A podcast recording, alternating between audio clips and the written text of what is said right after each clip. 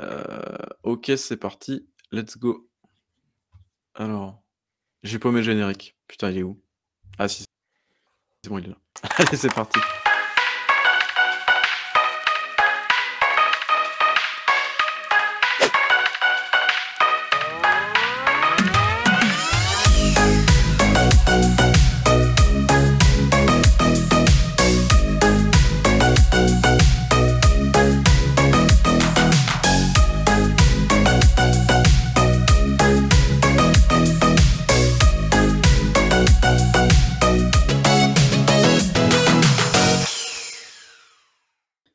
Salut à toutes, salut à tous et bienvenue pour le Doncast numéro 86. Et évidemment, comme d'habitude, on n'est jamais à l'heure, on est un petit peu en retard, on n'a pas forcément le même programme qu'on avait prévu, mais c'est pas grave, on est bien là. Je suis évidemment accompagné de Baby Bull, et Baby Bull, l'indéboulonnable, toujours là. Salut Baby.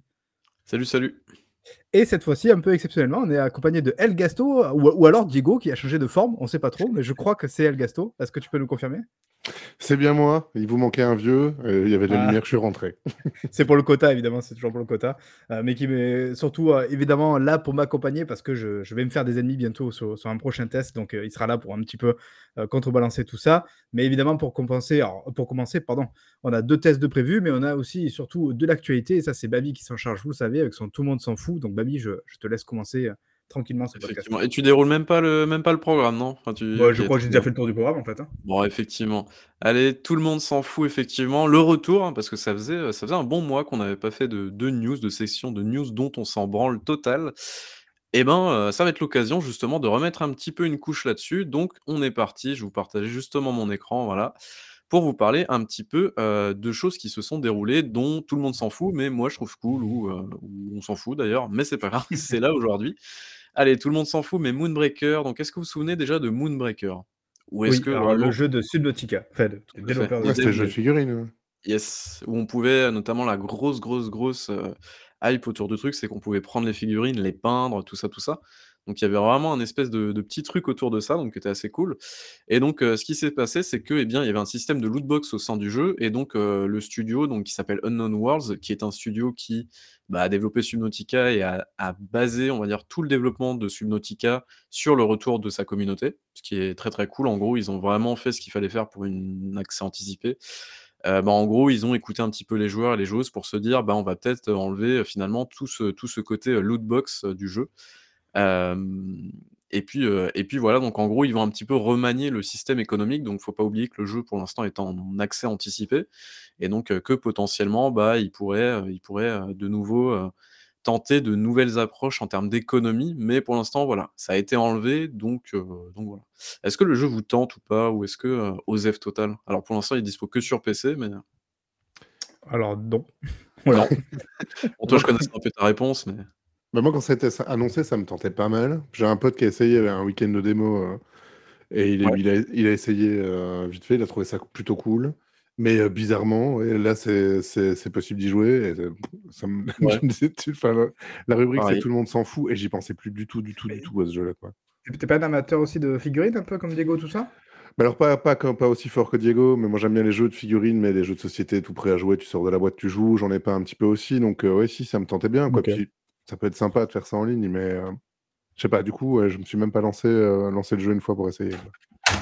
OK. Mais je crois que moi, je l'ai lancé, heu, durant la, bah, la bêta aussi qui a eu, heu, lieu, je crois, c'était fin septembre, un délire comme ça. Non, fin août plutôt et et en vrai, c'est j'ai trouvé ça vraiment cool, mais comme toi, en fait, OZEF, en fait, quand le jeu est sorti, donc voilà. C'est dommage, hein.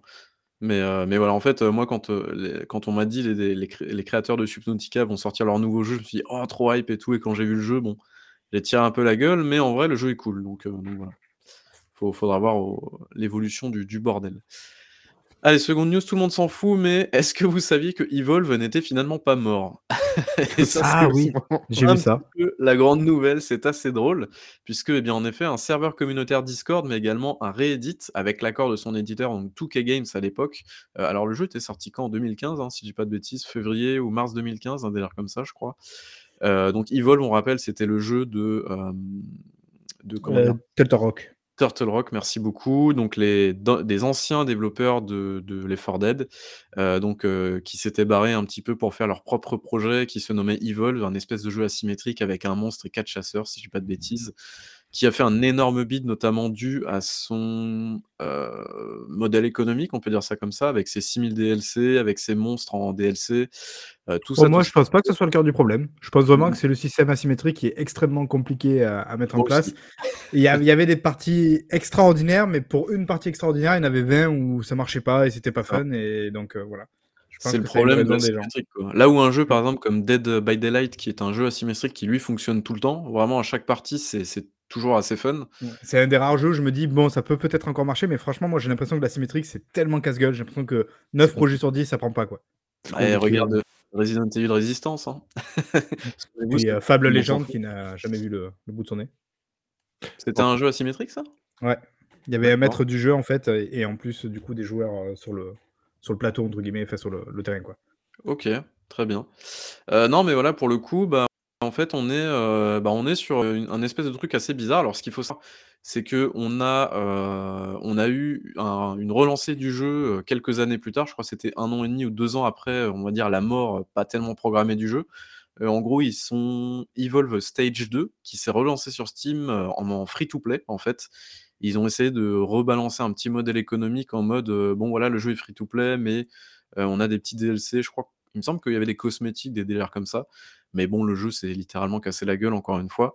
Heu, ce qui a, heu, bah, ce qui a fini d'enterrer le la licence. Mais, heu, bah, on sait pas pourquoi. Là, ils redistribuent il doit y avoir des vieilles clés qui qui qui sont restées, heu, qui dépoussièrent et donc qui filent aux joueurs. Donc je suis allé regarder un petit peu les chiffres sur SteamDB.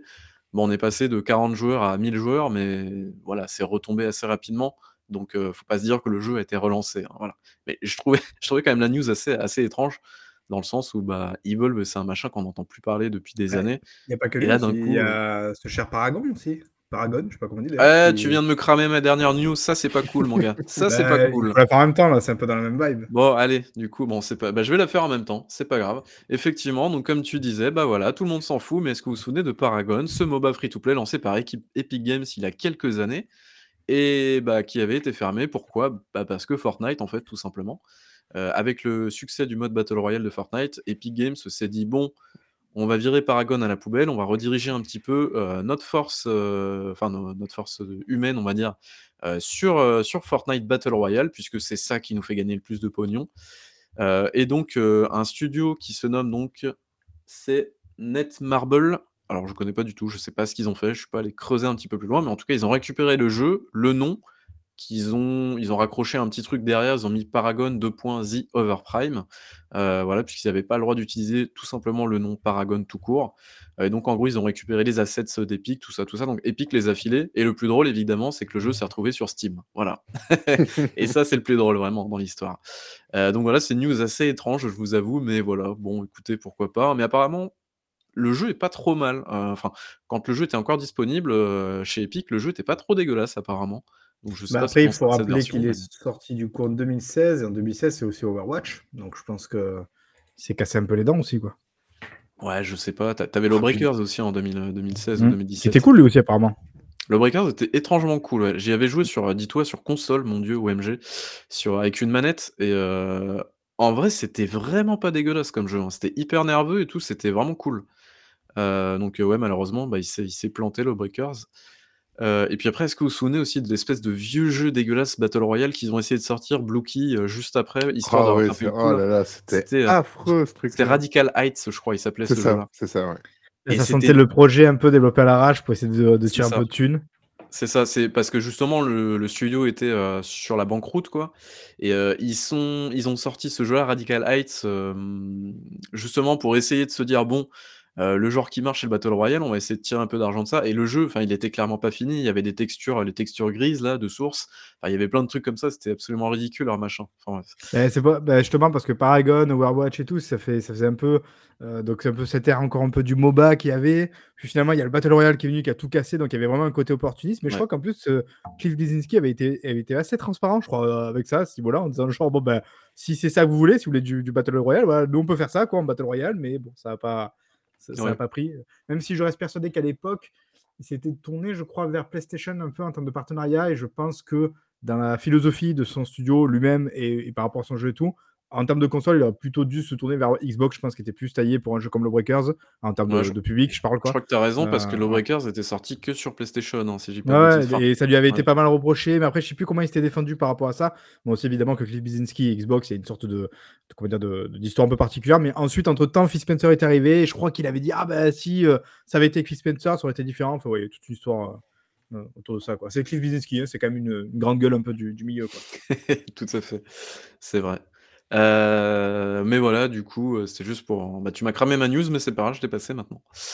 Allez, tout le monde s'en fout, mais alors, voilà, la bonne, la bonne news, donc Netflix, continue un petit peu sa razzia de studios en officialisant le rachat de, heu, Spry Fox, qui est un studio indépendant que vous ne connaissez peut-être pas, donc qui a développé tout récemment le jeu Cozy Grove, qui est un espèce de petit jeu, en gros, un espèce de Animal Crossing, sauce un petit peu, j'ai pas envie de dire horrifique, mais un petit peu plus, heu, un petit peu plus inquiétante, mais vous inquiétez pas, ça reste vraiment tout, tout mignon comme jeu, donc pas de souci là-dessus. D'ailleurs, ils ont annoncé un numéro 2, il y a pas si longtemps que ça, il y a quelques mois. Heu, donc voilà, mais heu, ça fait quand même, mine de rien, le sixième studio que Netflix, rachète, enfin rachète ou en tout cas fonde ou rachète quoi. Oui, parce qu'ils ont aussi fondé il y a pas longtemps, c'est ça, un gros studio, je crois, en, en ouais, Suède, en ça, non? Finlande, en Finlande. Finlande, je crois, ouais. Mais, mais est-ce qu'on est d'accord que là, ça sent le. Dans deux ans, on aurait une news pour expliquer que soit le studio il ferme, soit Netflix abandonne le jeu vidéo. Fait... Ouais, il y a On des chances arriver, quoi. malheureusement. On est d'accord, là, ouais. Ouais, parce que, heu, je crois qu'il y a eu un alors un pseudo bilan aussi il y a pas si longtemps que ça, comme quoi alors, vous n'êtes pas sans savoir que Netflix, dans leur application mobile, ils ont des jeux mobiles. Je sais pas si vous avez déjà vu Ouais, ça? ouais. Ouais. Ah, Vous en avez déjà lancé ou pas du tout? Non, mais Non, heu, je bon, trouve bah, voilà. vraiment que c'est pas clair quand tu ouvres ton application Ouais. Netflix qu'il y a des jeux dessus, quoi. Faut savoir qu'il y a des jeux dessus, faut aller les Et il chercher, n'y avait pas 12 minutes, par exemple, là, non, qui est dessus? Je si, mais plus. ils ont sor si, si, justement, ils ont Ah, sorti des bons aussi. jeux. Mine de rien, ils ont sorti 12 minutes, ils ont sorti Spiritfarer. C'est vrai qu'on ne parle pas assez de Spiritfarer, qui est un jeu exceptionnel, je tiens à le rappeler. Heu, ils ont sorti Into the Breach aussi en version mobile, ils ont sorti plein de jeux comme ça et c'est vraiment des jeux quali, hein. Enfin franchement, heu, c'est des jeux super cool. Mais du mais coup, je pense y a une sorte de effectivement, heu mélange de public qui n'est pas forcément. Enfin, je pense que là, ils font un peu fausse route avec le jeu vidéo. Après, euh, après, que je hem, trompe, mais. euh, après je sais pas si tu te souviens d'une déclaration il y a quelques années, je crois, c'était pendant, le boom de Fortnite, Netflix avait dit, en gros, «Pour nous, notre principal concurrent, c'est pas les autres plateformes de streaming ou ce genre de trucs-là, c'est vraiment les autres médias qui nous bouffent du temps par rapport à ce que les gens pourraient faire, heu, Ah s'ils ouais. avaient du temps pour aller sur Netflix», tu vois? Donc en gros, c'est pour ça qu'ils se sont dit: «On va essayer de faire une application un petit peu tout en une, où on va on va essayer de garder captifs les gens dans notre écosystème». C'est exactement ce qu'ils essayent de faire, sauf que, bah, comme tu l'as dit, Elgasto, heu, en gros, les jeux, ils sont pas du tout mis en avant, quoi. Je crois qu'ils sont tout en dessous, tout en dessous. Il faut bien scroller sur le téléphone pour les trouver et heu, ça reste, heu, ouais, ça reste pas leur priorité, quoi. Dans les gens, plus «grand public» entre guillemets que je connais, que je côtoie, il y en a aucun qui m'a dit: «Ah tiens, il y a des jeux sur Netflix, je me suis mis à jouer sur Netflix». Même des gens qui jouent sur leur téléphone, heu, habituellement que je connais, ils le savent même pas, quoi. Ouais, non, mais c'est clair. Moi, salut je Seb, passage, du coup. J'engagerais, je pense, Phil Harrison pour, euh, pour chapeauter un peu tout ça. Je pense que c'est une excellente idée. Je suis amplement d'accord avec ça. OK, merci pour ce commentaire de qualité du coup effectivement, à notre ami Phil. Heu, OK et bien écoutez, heu, maintenant qu'on a parlé Netflix, bah, ça tombe bien puisqu'on va parler de Netflix et des des adaptations pourries de jeux vidéo. Parce que, bah, en fait, heu, à chaque fois qu'on a une adaptation de jeu vidéo qui ne sort jamais, bah, devinez qui est derrière pour la récupérer? Bah, c'est Netflix. Est-ce que vous vous souvenez du film BioShock qui a été annoncé il y a des années? Qui l'a récupéré? oublié celui-là. ouais. Netflix. Est-ce que vous vous souvenez du film The Division qui a été annoncé il y a des années? Qui l'a récupéré? Netflix. Avec Jake souvenez yes. Est-ce que vous vous souvenez du film Gears of War qui a été officialisé? Je Oui, me souviens en 2016 lors du lancement de Gears of War 4 pendant un exactement. stream. Est-ce que tu te souviens de ça? officialisé par Rod Ferguson lui-même avec. Universal. Donc là, on y croyait. Sachant qu'il y avait déjà eu avant ça, faut le rappeler, un autre, déjà un projet de film Gears of War qui datait d'encore plus, lo- plus loin que ça, mais qui n'a pas, qui a pas vu le jour, ben, comme celui de- du coup de Rod Ferguson.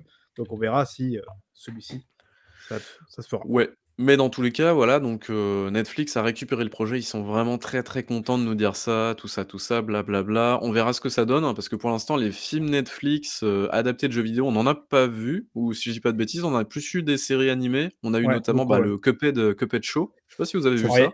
J'ai regardé eu, avec mes mais enfants, c'était très, en, très bien, hein. Ouais, en ça format très cool aussi. série, on a eu Resident Evil récemment. Ah oui, ah oui, c'est vrai, on l'avait oublié déjà en format série, pas en format film. Donc. Là, ce qui est intéressant, c'est qu'ils ont l'air d'avoir quand même un, un gros délire Heu, vraiment, heu, parce qu'ils ont du coup un film, donc un entre guillemets «film live action» avec des des acteurs et compagnie. Ils vont avoir un animé a priori assez, heu, pour adultes, un truc un peu sans doute violent. Bon après c'est Gears of War et compagnie. Donc ça à la rigueur, tu vois, je suis assez saucé à l'idée de voir ça. Et puis apparemment si ça, ça marche, ils ont encore d'autres projets derrière et tout et apparemment ils bossent en en collaboration avec The Coal Coalition donc oh, pourquoi pas? Moi j'ai vraiment peur qu'on se retrouve, je je trollais un peu en off avec ça, avec des des The-Rock, des Ba Bautista, des ouais, que des mecs avec des gros muscles et pas de cervelle, heu, pour pour jouer des mecs à gros muscles et pas de cervelle. Mais je trouve quand même que c'est un peu plus que ça Gears donc heu, voilà, je je suis je suis je suis voilà, je suis on va voir on va voir, on verra. Inch'Allah. Ça marche. Ah effectivement, bah, du coup, si, il y a eu, heu, le cas, Cyberpunk, heu, Edgerunners, du coup, qui était Oui. vraiment très, très cool. Mais ça, c'est j'ai envie de dire, c'est j'ai l'impression que c'est plus une, heu, peut-être un? «accident de parcours» entre guillemets, heu, que vraiment une, une vraie réussite de Netflix, quoi. Je pense que c'est plus à à à c'est plus dû au studio d'animation derrière, heu, que vraiment, Netflix lui-même, mais bon, on verra bien. En tout cas, il y a beaucoup, beaucoup de projets, Oui, après il y là-dedans. avait Nier Automata aussi d'ailleurs.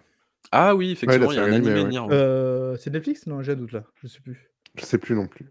Ouais, je suis pas sûr que ce soit Netflix par contre, sais ouais. pas. Je sais pas. Et il y a Horizon, la série, enfin le le jeu vidéo Horizon qui arrivera du Oui. coup en série sur, hem, Sur Netflix, là, pour le coup, non? Mmh. En Netflix, ouais. On a aussi le film Gran Turismo, on l'oublie pas celui-là. Mmh. Et ça c'est Amazon. Heu, alors, c'est Amazon, non, tu es sûr? Ouais, celui-ci, ouais, hein. c'est Amazon, ouais. OK. On a, bah, Fallout aussi, qui arrive, heu, sur Amazon également. Qu'est-ce qu'on a d'autre? On a comme tellement, heu, quoi le tellement le de jeu vidéo a quand même enfin on a eu une un peu une sorte de d'arc, au cinéma avec pas mal de d'adaptations un peu de jeux vidéo comme ça. Mais là, on a l'impression qu'il y a une sorte de second souffle qui se fait sur les plateformes, notamment VOD, qui vient récupérer un peu de matos, heu, du côté de jeux vidéo pour l'adapter. Après c'est toujours pareil, si c'est bien fait, ça va, mais franchement, en termes de de de balance et de dose, on est quand même plus sur du mouais que sur du du bon film, quoi, donc heu, Je crois qu'il y a un God Ouais, of War, ouais. une série God of War aussi de aussi, ouais. prévue, si je dis pas de bêtises, ouais. Je sais pas chez qui par contre. vous l'avez vu d'ailleurs, heu, le comment il s'appelle le film Uncharted, en début d'année là? Toujours pas, non. Non? Non plus. Bon, bah, voilà. envie. Je crois que personne j'ai n'a envie, peur. J'ai un peu peur qu'on se retrouve avec le même problème qu'avec les super-héros, c'est qu'au bout d'un moment, ils veulent adapter tout et n'importe quoi et ça va devenir leur nouveau créneau et on va on va on va virer à Ah, l'overdose, bah, avant après l'a l'avantage, c'est que là où je pense qu'il y a une sorte d'overdose avec le MCU par rapport à Marvel et tout, c'est que justement tout est un peu formaté, tout est au même format. Heu, des adapter des jeux vidéo, a priori, sachant que les jeux vidéo sont eux-mêmes relativement différents l'un de l'autre, sauf si évidemment tu vas chercher vers le exactement le même genre. Je pense qu'à minima, on aura au moins, tu vois, enfin Gears, ça sera pas la même chose qu'adapter, heu, Gran Turismo, a priori. Sauf Ouais, sauf ouais, s'il part dans un délire bizarre, mais voilà, je veux dire, voir normalement, on aura des trucs un peu différents, quoi. si c'est tout le temps la même boîte qui enfin, si si on se retrouve comme avec Marvel, avec un truc qui réussit, qui écrase un peu tout le monde, qui récupère toutes les licences et qui produit tout le temps la même chose, on va se retrouver avec le même genre de problème. Parce que quand tu prends un truc enfin, les trailers bon, on n'a pas encore vu la série, mais heu, les trailers de la série Last of Us, ils font vachement envie quand même. Ouais, Plus que la série Resident heu, Evil, de singer totalement, ça Ouais, ouais, en fait. Là où Resident Evil, c'est comme ça qu'entre guillemets on l'avait un petit peu défendu et comme toujours on est, je crois, les seuls au monde à avoir un peu défendu ce truc, heu, en disant voilà, ils ont tenté à peu près de faire autre chose, quoi. C'est-à-dire que moi ça, c'est ce que j'attends d'une adaptation et c'est là où je veux que les mecs aillent prendre des risques. Là où même si je l'attends comme un fou, bah, parce que déjà HBO, rien que ça, heu, The Last of Us, mais c'est vrai que quand tu regardes le trailer, tu as quand même l'impression de voir un peu le jeu, quoi. Donc heu, c'est il y avait peut-être une sécurité, même si une fois de plus c'est HBO, donc normalement ça doit être quali-DR. Babi? Ouais, tout à fait. Est-ce que vous m'entendez bien là? Oui, oui. Ouais. Ouais. OK. Heu, ouais, bah, du coup, heu, bah, oui, rien à ajouter. On verra bien. De toute façon, il y a 15 000 projets, donc heu, on verra bien sur la durée ce que ça donne. Puis il y a Silent Hill d'ailleurs, Heu, on l'avait dit dans le dernier Doncast, mais heu, il y a le retour de Oui, c'est Silent vrai, en le film, film, ouais. oui, c'est vrai. Il y a un film Ghost of Tsushima aussi, tout ça, tout ça, enfin bref. c'est vrai. Alors, on va pas refaire toute la liste. Ça serait bien de faire un dossier d'ailleurs de tous les projets en cours. J'a j'avais vraiment l'idée de faire ça, mais bref. Pour Tu le m'as mettre encore du John coupé Wick l'herbe en plus. l'herbe sous le pied, effectivement, John Faible. Et donc la dernière news, voilà, moi ça me fait ça m'a fait beaucoup rire puisque, eh bien, non, non, non, heu, le remake de Prince of Persia n'est pas mort.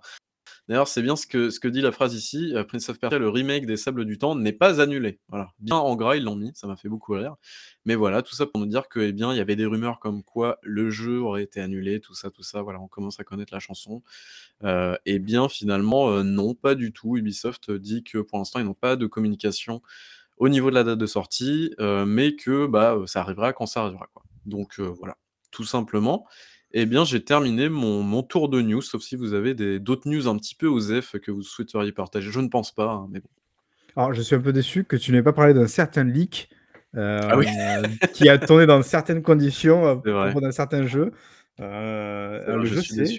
Overdose? Non, je crois Overdose, le prochain c'est le nom? Ouais? Ouais, le prochain projet de Kojima qui a été dévoilé dans des conditions assez particulières. Alors, on va pas parler C'est du c'est pas le jeu qui nous intéresse, à vrai dire. C'est pas réellement le contenu du leak qui nous intéresse, c'est plutôt la manière dont le leak s'est produit. Alors, j'ai malheureusement pas les images sous les yeux pour vous donner, mais pour C'est vous pas plus mal. scène, je pen je pense que vous avez dû voir ce truc passer. En gros, donc on a une, une caméra qui filme, donc un téléphone en fait qui filme un écran et en fait on voit le refl sur le reflet de l'écran, on voit un mec torse nu en train de filmer. C'est quand même assez délirant ce machin. On ne sait pas d'où ça sort, on ne sait pas ce qui s'est passé, le contexte, un petit peu de contexte donc heu, voilà, Bah, et vous le savez, en général, on traite mmh. pas trop de tout ce qui est leak et compagnie, voilà, parce que voilà, c'est un peu on va dire notre ligne et bah, après, il faut bien faire des choix sur ce qu'on parle ou pas. Mais là là, ce qui était vraiment très drôle, c'est vraiment moi, je sais que je vous l'avais balancé, heu, dans dans les DM parce que genre le titre déjà du truc Reddit était incroyable, quoi. C'est vraiment genre un leak du jeu de Kojima pris par un mec à moitié à poil. Genre c'était ça. extraordinaire comme information, voilà, Ouais. donc il fa il fallait il fallait en parler, heu, voilà. C'était beaucoup trop drôle, effectivement. Sachant que d'ailleurs, pour rester un peu dans le même truc et toujours pareil dans le tout le monde s'en fout, heu, ce cher Kojima avait avait a teasé un petit peu son jeu en disant qu'il était littéralement en train de créer un nouveau médium, quoi. Voilà, donc c'est évidemment, Ah! c'est Kojima, Toujours dans la mesure, Hideo, Voilà. toujours dans la mesure. C'est c'est mais mais c'est Hideo Kojima, donc c'est possible. Voilà, Ça c'est passe, pas ça c'est pas passe. Peter Molineux, Ah, mais d'ailleurs, j'ai j'ai oublié d'en parler justement. Je devais le mettre dans les news, mais Death Stranding a dépassé les 10 000 000 de de Mmh. joueurs. C'est pas mal, non? Ah, on a eu un gros débat, ouais, parce que moi je trouve que c'est Ouais. pas mal et toi tu trouves que c'est pas ouf? Alors, en fait, je dis pas que c'est pas ouf, je dis que c'est bien, surtout quand on voit le jeu et qu'on se dit que c'est un simulateur du PS. Et voilà, c'est ça que je te dis. c'est vraiment très cool. c'est quand même plus que ça. Hein. Non, oui, bien sûr. Non, mais je veux dire, le grand d'un hein. hein. c'est presque un jeu de niche en fait au final quand tu regardes c'est un jeu de triple A de niche quoi. c'est complètement un jeu de niche. C'est ah, euh, c'est- presque un jeu, Death Stranding. j'aurais jamais parié qu'ils atteignent les 10 millions. Enfin, je trouve ça, je trouve ça vraiment très très correct. Alors Après, c'est pareil. Attention, voilà, c'est 10 millions de joueurs. des millions de joueurs. Euh, 10 millions de porters. Ouais. Ah oui, en plus, ouais. Donc, ouais, c'est toujours un gâteau, là. Ce genre de, ce genre de, Donc, voilà, faut pas oublier que du coup, je crois que le jeu, il est dispo dans les abonnements, bah, dans le Game Pass PC, et je crois qu'il est dispo dans le game, euh, dans l'abonnement PlayStation aussi, non? Je crois. Si j'ai pas de bêtises, je sais plus. Euh, donc. Donc, euh, ça doit compter ces, ces trucs-là. Donc, forcément, voilà quoi.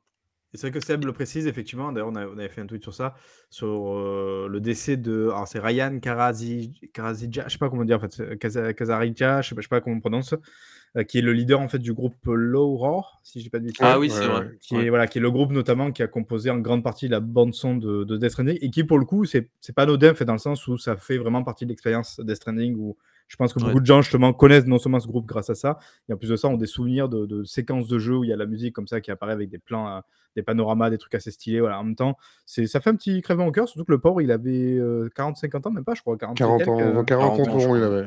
ah donc bon, c'est quand même assez jeune. J'ai pas j'ai après bon voilà, parce qu'après ça fait un peu morbide, j'ai pas regardé les circonstances de la mort et compagnie, mais voilà, c'est c'est malheureux en tout cas, comme disparition, c'est dommage. Hem, après, ouais, pour en revenir aux chiffres de vente, du coup, tu disais enfin, je sais qu'effectivement Death Stranding, c'est un jeu qui, mmh, qui a, heu, comment dire? Heu, qui a qui a beaucoup divisé, forcément. C'est un jeu de livraison de de colis et tout ça. Heu, mais le truc, c'est que si tu te places du point de vue d'un Sony, par exemple, c'est ça que j'essaie de te faire comprendre la dernière fois où tu ne veux pas comprendre, mais c'est pas grave. Heu, c'est qu'en fait, un Sony, quand il te lâche un Ghost of Tsushima et qu'au bout de 1 an, 1 an et demi, le jeu, il fait 10 000 000 de ventes, bah, forcément, quand tu compares un Death Stranding qui, au bout de 3 ans, en fait 10, tu vois un peu pourquoi Sony, ils sont pas trop chauds, je pense, quand même, pour un Death Stranding 2 ou alors pour se dire que Death Stranding est un Oui, succès? sûr, c'est sûr. Oui, non, mais je je vois effectivement et c'est aussi d'ailleurs ce qu'on rappelle souvent dans le sens où faut rappeler qu'aujourd'hui, un gros jeu Sony entre guillemets, donc voilà, où on parle des des grosses sorties Sony, effectivement, on s'attend presque à ce que le jeu fasse 20 000 000 quoi, ou ce serait même plus vraiment surprenant alors qu'une fois de plus, pour ceux qui ont un certain âge, donc Elgasto, tu me confirmeras, heu, si on revient, heu, 15 ans ou 20 ans en arrière, peut-être même plus maintenant, enfin genre, faire faire 10 000 000 c'était déjà presque une anomalie, c'était c'était un énorme phénomène de jeux vidéo, quoi. Alors qu'aujourd'hui 10 000 000 c'est presque, rentrer un petit peu dans le langage commun parce que, bah, voilà, on est habitué à ce que des Uncharted et compagnie fassent des très très gros chiffres. Heu, bon après c'est différent du côté Xbox parce que maintenant le Game Pass et tout qui brouille un peu l'histoire. Donc oui, je comprends ce que tu veux dire effectivement où dans le prisme de Sony, ça peut être décevant. Après c'est toujours pareil, c'est non seulement comme on l'a dit, c'est un jeu qui est quand même beaucoup plus difficile à vendre, je pense, qu'un Ghost of Tsushima de base. Heu, Ghost of Tsushima est beaucoup plus grand public, j'imagine et en plus de ça d'ailleurs, on n'a pas d'autres on n'a pas toutes les infos. C'est-à-dire qu'on ne sait pas combien il a coûté le jeu.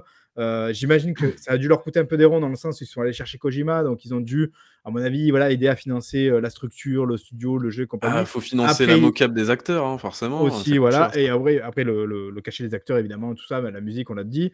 Après, c'est sûr que derrière, ils ont utilisé le Decima, donc quelque part, il y a une sorte de réutilisation de, de trucs, mais ils ont dû, comme j'imagine, adapter avec leur techno et tout. Enfin, on ne sait pas en fait tout ça combien ça a coûté. Peut-être que Goto Tsushima a coûté beaucoup plus cher que Death Stranding, tu vois, ou à l'inverse, hein, on ne sait pas. Mais, mais, voilà. Après, on sait par exemple que dans le même cas, tu as Days Gone qui a fait, je crois, aussi 8 ou 10 millions dans ces eaux-là et qui a été considéré comme un échec par Sony au point de voilà d'annuler la suite et voilà, ça a pas mal clashé on sait avec le, directeur du studio je sais plus comment il s'appelle ce studio euh, ben. Ben voilà Ben Studio donc bon voilà on ne sait jamais vraiment trop sur quel pied danser sachant que même si là une fois de plus on ne traite pas trop les rumeurs mais euh, il y a eu une sorte un peu de, grosse fuite euh, de la part de, crois, Norman Reedus, justement, sur le fait qu'il y aurait un Death Stranding 2 sur la route, quoi. Donc, euh, donc voilà, malgré tout. après, c'est Kojima. Une fois de plus, je pense que Kojima a un blanc-seing que n'aura pas forcément les autres créateurs. Clairement. Enfin, je pense que Sony, quand ils ont signé le nouveau jeu Kojima, ils étaient contents de signer le nouveau jeu Kojima. et tu l'as dit, c'est le jeu Kojima, quoi. Ils ont signé le, mhm. ils ont pas signé un nouveau jeu entre guillemets, ils ont signé le nouveau Kojima, quoi. C'est sûr que. Ils étaient un peu moins contents quand ils ont vu euh, les retards de livraison et l'échec derrière qui commençait à s'entasser, mais probablement. C'est notre histoire. Eh, tu vas pas nous faire un truc avec un gros robot, un soldat et tout ça? C'était bien ça. Hein? On fait nous ça. ah non non, moi je veux un mec, euh, il se fait des chaussures avec des touffes d'herbe et tout, c'est trop bien, quoi, les gars. Après, Kojima, il faut rappeler que c'est aussi Psychonauts. Euh, non, pas parce que. Euh, euh, Police Note, Police Note, Zone of the Ender, c'est pas que des trucs. Finalement, il a plus fait de trucs pas grand public que grand public, quoi. Ouais. Un jour, tu nous feras un podcast dédié sur Kojima sans Kojima, mais qui parlera de Kojima. Réalisé sans Kojima. Ok, bah du coup, je vais prendre la, suite, Marc. Et du coup, est-ce qu'on passerait pas au petit test, au clash? Ça va être la première fois qu'on va ah. avoir un gros, gros clash dans le podcast. Non. Comment? Donc on attaque par celui-ci, pas par la surprise. Ah non, la surprise, bah, la surprise, c'est à la fin, évidemment. Non, mais du coup, ce qui va se passer, c'est que, eh bien, on va vous parler de Bayonetta 3 et oui, c'est un jeu un jeu qui est annoncé finalement depuis, euh, fin 2017. C'est un jeu qu'on attend mmh. quand même de longues années. C'est un jeu, euh, sur lequel, en fait, on aurait pu ne pas le voir arriver, hein, parce que pareil que le 2, en fait, hein, le 2, je crois que ça a été quand même très, très compliqué, sachant que il est sorti sur Wii U, je crois, en exclu Wii U. Après, il est ressorti sur Switch, si j'ai pas de bêtises. Et donc, bah, le 3, pareil, hein, c'est des jeux qui n'ont pas fait beaucoup, beaucoup de ventes. Je crois que si les jeux ont dû dépasser un million, ça doit être le maximum, quoi. Dans tous les cas, on vous passe un petit trailer de Bayonetta 3 pour vous mettre dans l'ambiance et on se retrouve juste après.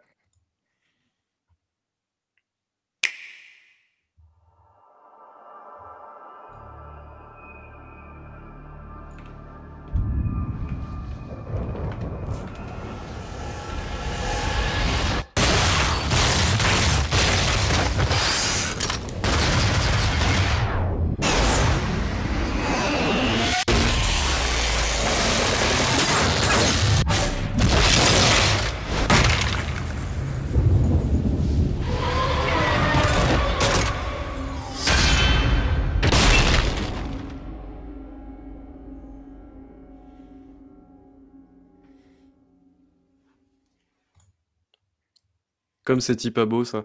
Donc alors, c'était le seul trailer que j'ai trouvé qui durait à peu près une minute. Sinon, tous les autres trailers de Bayonetta duraient 3-4 minutes. Donc assez pénible quand même.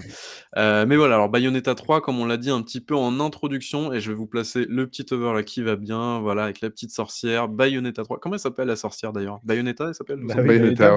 Bon, bah, techniquement, tu n'as pas choisi la bonne d'ailleurs, mais bon, après. ah ouais, ah merde. Bon, voilà, alors je suis nul en jeu Jap et tout ça, je n'ai jamais joué à Bayonetta. Je crois que si j'avais lancé le premier Bayonetta sur PC, je crois, il y a pas un moment où. sur PS3, Xbox 360 et PC, je crois. Ouais. Est-ce qu'au début, elle, est... elle mange pas une sucette, elle est sur une, autoroute ou un délire comme ça, non? Si, si. Mmh. Ok, bah, je m'en souviens un petit peu, ok. Mais voilà, c'est tout ce que je connais de Bayonetta, donc Marc bah, et Elgasto, du coup, je vais vous laisser un petit peu le, truc. Euh, et, puis, euh, et puis voilà, d'ailleurs, Marc, j'ai les captures. Quelle capture tu veux que je mette en premier? Euh, mais Bayo les kids. ah non, pas celle-là. c'est terrible. C'est un peu du classique. En fait, pour, pour être franc, oh, j'ai acheté du matos pour pouvoir enregistrer des vidéos sur Switch. Je vous avais fait un gros enregistrement de gameplay de Bayonetta qu'on devait normalement vous mettre sur la chaîne YouTube. Il y a eu des petits soucis techniques qui ont fait que j'ai pas pu le, la, mettre. Voilà, donc je devais normalement vous la mettre ce soir, mais pareil, ça a été très long, euh, très compliqué avec la connexion et tout. Je vous ai fait des petites captures là, vous pouvez voir la première un peu ici. Mais euh, en fait, l'idée, c'est non seulement de vous expliquer un peu, un peu comment est le jeu, mais pas non plus trop vous en, vous en montrer, parce que je pense que Gasto sera d'accord avec moi. Ça fait partie aussi un peu de l'aventure de découvrir un peu ce que, ce que peut proposer le jeu, donc on va essayer de pas trop vous spoiler non plus. Là, d'ailleurs, on peut le voir, euh, j'incarne une Bayonetta en fait un peu différente, mais parce que justement, dans le jeu, on peut déjà faire de la personnalisation de. de, acheté le skin de précommande, c'est ça? Non, non, on peut l'acheter dans le jeu, mais voilà, ça, ça fait partie de, de, de comme d'habitude de la série. Euh, on peut personnaliser les trucs, on peut acheter plein de trucs au magasin et tout. Mais voilà, revenons donc sur le corps, sur le corps du jeu. Tu l'as dit, donc le premier Bayonetta est sorti en oui, c'est 2008, si je dis pas de bêtises, voilà, donc ça fait quand même maintenant 14 ans, mine de rien, que le, jeu est sorti. On a eu quelques années plus tard, donc Bayonetta 2 qui est arrivé, et on a cette fois-ci Bayonetta 3. La première chose qu'on peut noter, c'est que c'est assez cool parce que les trois jeux, bah, ils ont la même gueule graphique, puisque le premier est sorti sur 360 PC et euh, donc PS3 à l'époque. Le 2 est sorti sur Wii U et le 3 arrive sur Switch, ce qui fait qu'on est à peu près sur une sorte d'équivalence euh, graphique. Euh, ça, je sais pas si ça t'a gêné, Gasto. Euh, bah, le truc qu'il y a, je trouve, je trouve que euh, le 2 tournait vraiment très très bien sur Switch. Je trouve que celui-là, on sent bien qu'il commence à être un peu à l'étroit sur sa plateforme hein, quand même. Ah ouais, quand même. Ah, ah moi je trouve. ce hein. feeling-là, alors que c'est vrai qu'en termes de démonstration visuelle, on est quand même un cran au-dessus avec le 3. C'est-à-dire que vraiment, euh, notamment par rapport en fait d'une nouvelle feature, parce qu'évidemment, ça reste globalement, et on va y revenir d'ailleurs, un beat'em all ce, Bayonetta 3, voilà, on peut le voir là avec la séquence que vous pouvez voir, ça, bastonne, ça, ça, tape, mais on pouvait aussi voir un autre truc, c'est que là en fait je suis en train de contrôler euh, une bestiole. Euh, alors comment ils appellent ça? C'est un démon, je crois? c'est des démons, ouais. Ouais, c'est démons, voilà. Moi j'ai dit un peu titan parce que je trouve que ça correspond un peu plus au délire, mais en fait on peut comme ça contrôler une sorte d'énorme bestiole, c'est un des rajouts de ce Bayonetta 3. et ça rajoute en fait une dimension assez grandiloqueste. Enfin, ça a toujours été ça, un Bayonetta, il y a toujours eu des, énormes mobs, des énormes boss et tout à, à battre, sauf que là vraiment il y a un côté presque un peu combat de kaiju par moment, euh, littéralement d'ailleurs dans le jeu, euh, qui vient s'y rajouter. Ça, c'est vraiment une nouvelle feature sur laquelle ils avaient mis euh, l'accent et, qui marche plutôt bien dans le jeu, même si je trouve que c'est un peu limité. ça marche assez bien. C'est un peu bourrin peut-être. Je sais pas ce que toi t'en as pensé, Gasto, sur ce côté-là. Mais le truc, c'est qu'au début, j'étais assez d'accord avec ça. Je trouvais ça un peu bourrin, je trouvais ça un peu lent, un peu pâteau. Et puis au bout d'un moment, quand tu te rends compte que tu peux lancer ton invoque tu lui lances 2-3 euh, commandes pour qu'elle fasse 2-3 combos, et là, tu attends que le mec, mm. les, petits mecs s'approchent de toi, il y en a un qui te frappe. Là, tu lâches le truc de l'invoque, elle continue à faire son combo, et toi, tu peux esquiver, tu ralentis le temps, tu balances un combo derrière. Là, tu peux réappuyer sur l'invoque pour reprendre le combo de l'invoque. Ça commence, c'est moi, c'est là que je commence à me dire, ah ouais, ouais, il y a quand même, il y a, quand même une vraie, vraie profondeur dans ce jeu-là, je trouve. Ouais, en fait, ça, finalement, tu l'as dit, ça sert un petit peu de link à combo euh, quand mhm. tu sais l'utiliser correctement, et ça rajoute effectivement une couche en fait de gameplay qui est pas, qui est évidemment bienvenu, comme toujours dans les, couches de gameplay. Après, en plus, effectivement, on avait cette sensation un petit peu de pâteau au début, parce qu'en fait, la première euh, invocation qu'il nous donne, et, en fait, Pato euh, de nature, c'est le, le, démon en fait qui est comme ça. Alors qu'après, d'ailleurs, on va débloquer d'autres démons qui sont beaucoup plus nerveux, qui ont d'autres spécificités. Il y en a un qui vole, on l'a vu un petit peu avant. Euh, il y en a un, ça sera un gros bonhomme un peu classique. Il y a, quoi? Il y a une sorte de grenouille, je crois, à un moment donné. Enfin, Ils ont plein, voilà, ils ont plein d'invocations qui ont chacun un peu leur spécificité. Et qui Madame Butterfly, évidemment. Voilà, et qu'on pourra en plus utiliser, euh, pas seulement en combat, mais aussi pour, pour résoudre des énigmes alors là, je suis assez content qu'il nous ait pas trop lâché sur ça parce qu'il y a eu des... en fait, des séquences pour moi un peu de, de semi-plateforme où euh, pour passer en fait la zone, on va devoir utiliser en fait l'une de ses invocations, mais hors combat en fait, euh, on va devoir l'invoquer, on va devoir utiliser l'une de ses spécificités. Typiquement, ben voilà, je l'ai dit à un moment donné, alors je sais plus si c'est un, oiseau, un papillon, je sais plus, mais il y en a un qui fait un coup de, un coup de vent qui permet d'allumer des torches et quand on allume toutes les torches, ça ouvre la porte, ainsi de suite. Voilà, il y a des choses un petit peu de, cet ordre-là. Donc voilà, donc vraiment, la feature est pas là, est pas là juste pour faire du, skin ou faire un petit peu de l'esbrouf. C'est vraiment effectivement, tu l'as dit, non seulement quelque chose qui est utile pour les combats vraiment et qui apporte une vraie sensation de puissance qui qui, qui, voilà, euh, supplémentaire au jeu. Et en plus de ça, on peut l'utiliser du coup d'ailleurs en, termes d'énigmes. Mais c'est heureusement, c'est assez bien guidé. C'est-à-dire qu'une fois qu'on arrive dans la salle, la fameuse énigme. On n'est pas là, genre en train de se dire, mais putain, mais qu'est-ce qu'il faut faire? Ils le disent en général, ils nous indiquent sur le côté avec euh, un petit truc de tuto qui apparaît pour, mettre sur la piste de quel démon ou quelle invocation il va falloir utiliser. En général, évidemment, c'est l'invocation qu'on a eue dans le niveau en question. Euh, parce que pourquoi je dis ça? Parce qu'en fait, il y a plein de niveaux différents, avec des décors différents, avec des environnements différents et aussi des personnages différents parce que, alors Algasso, est-ce que tu peux très rapidement nous résumer, vraiment nous, résumer très rapidement le, délire du scénario quoi Pourquoi il y a plein de choses différentes alors le délire du scénario, c'est qu'ils ont décidé de céder à la grande mode du multivers. C'est-à-dire qu'assez vite dans le jeu, Bayonetta se fait... Euh, enfin, il y a un raz de marée, il y a, des, euh, les ennemis qu'on voit là qui sont plus des démons ni des anges, qui sont des homoncules.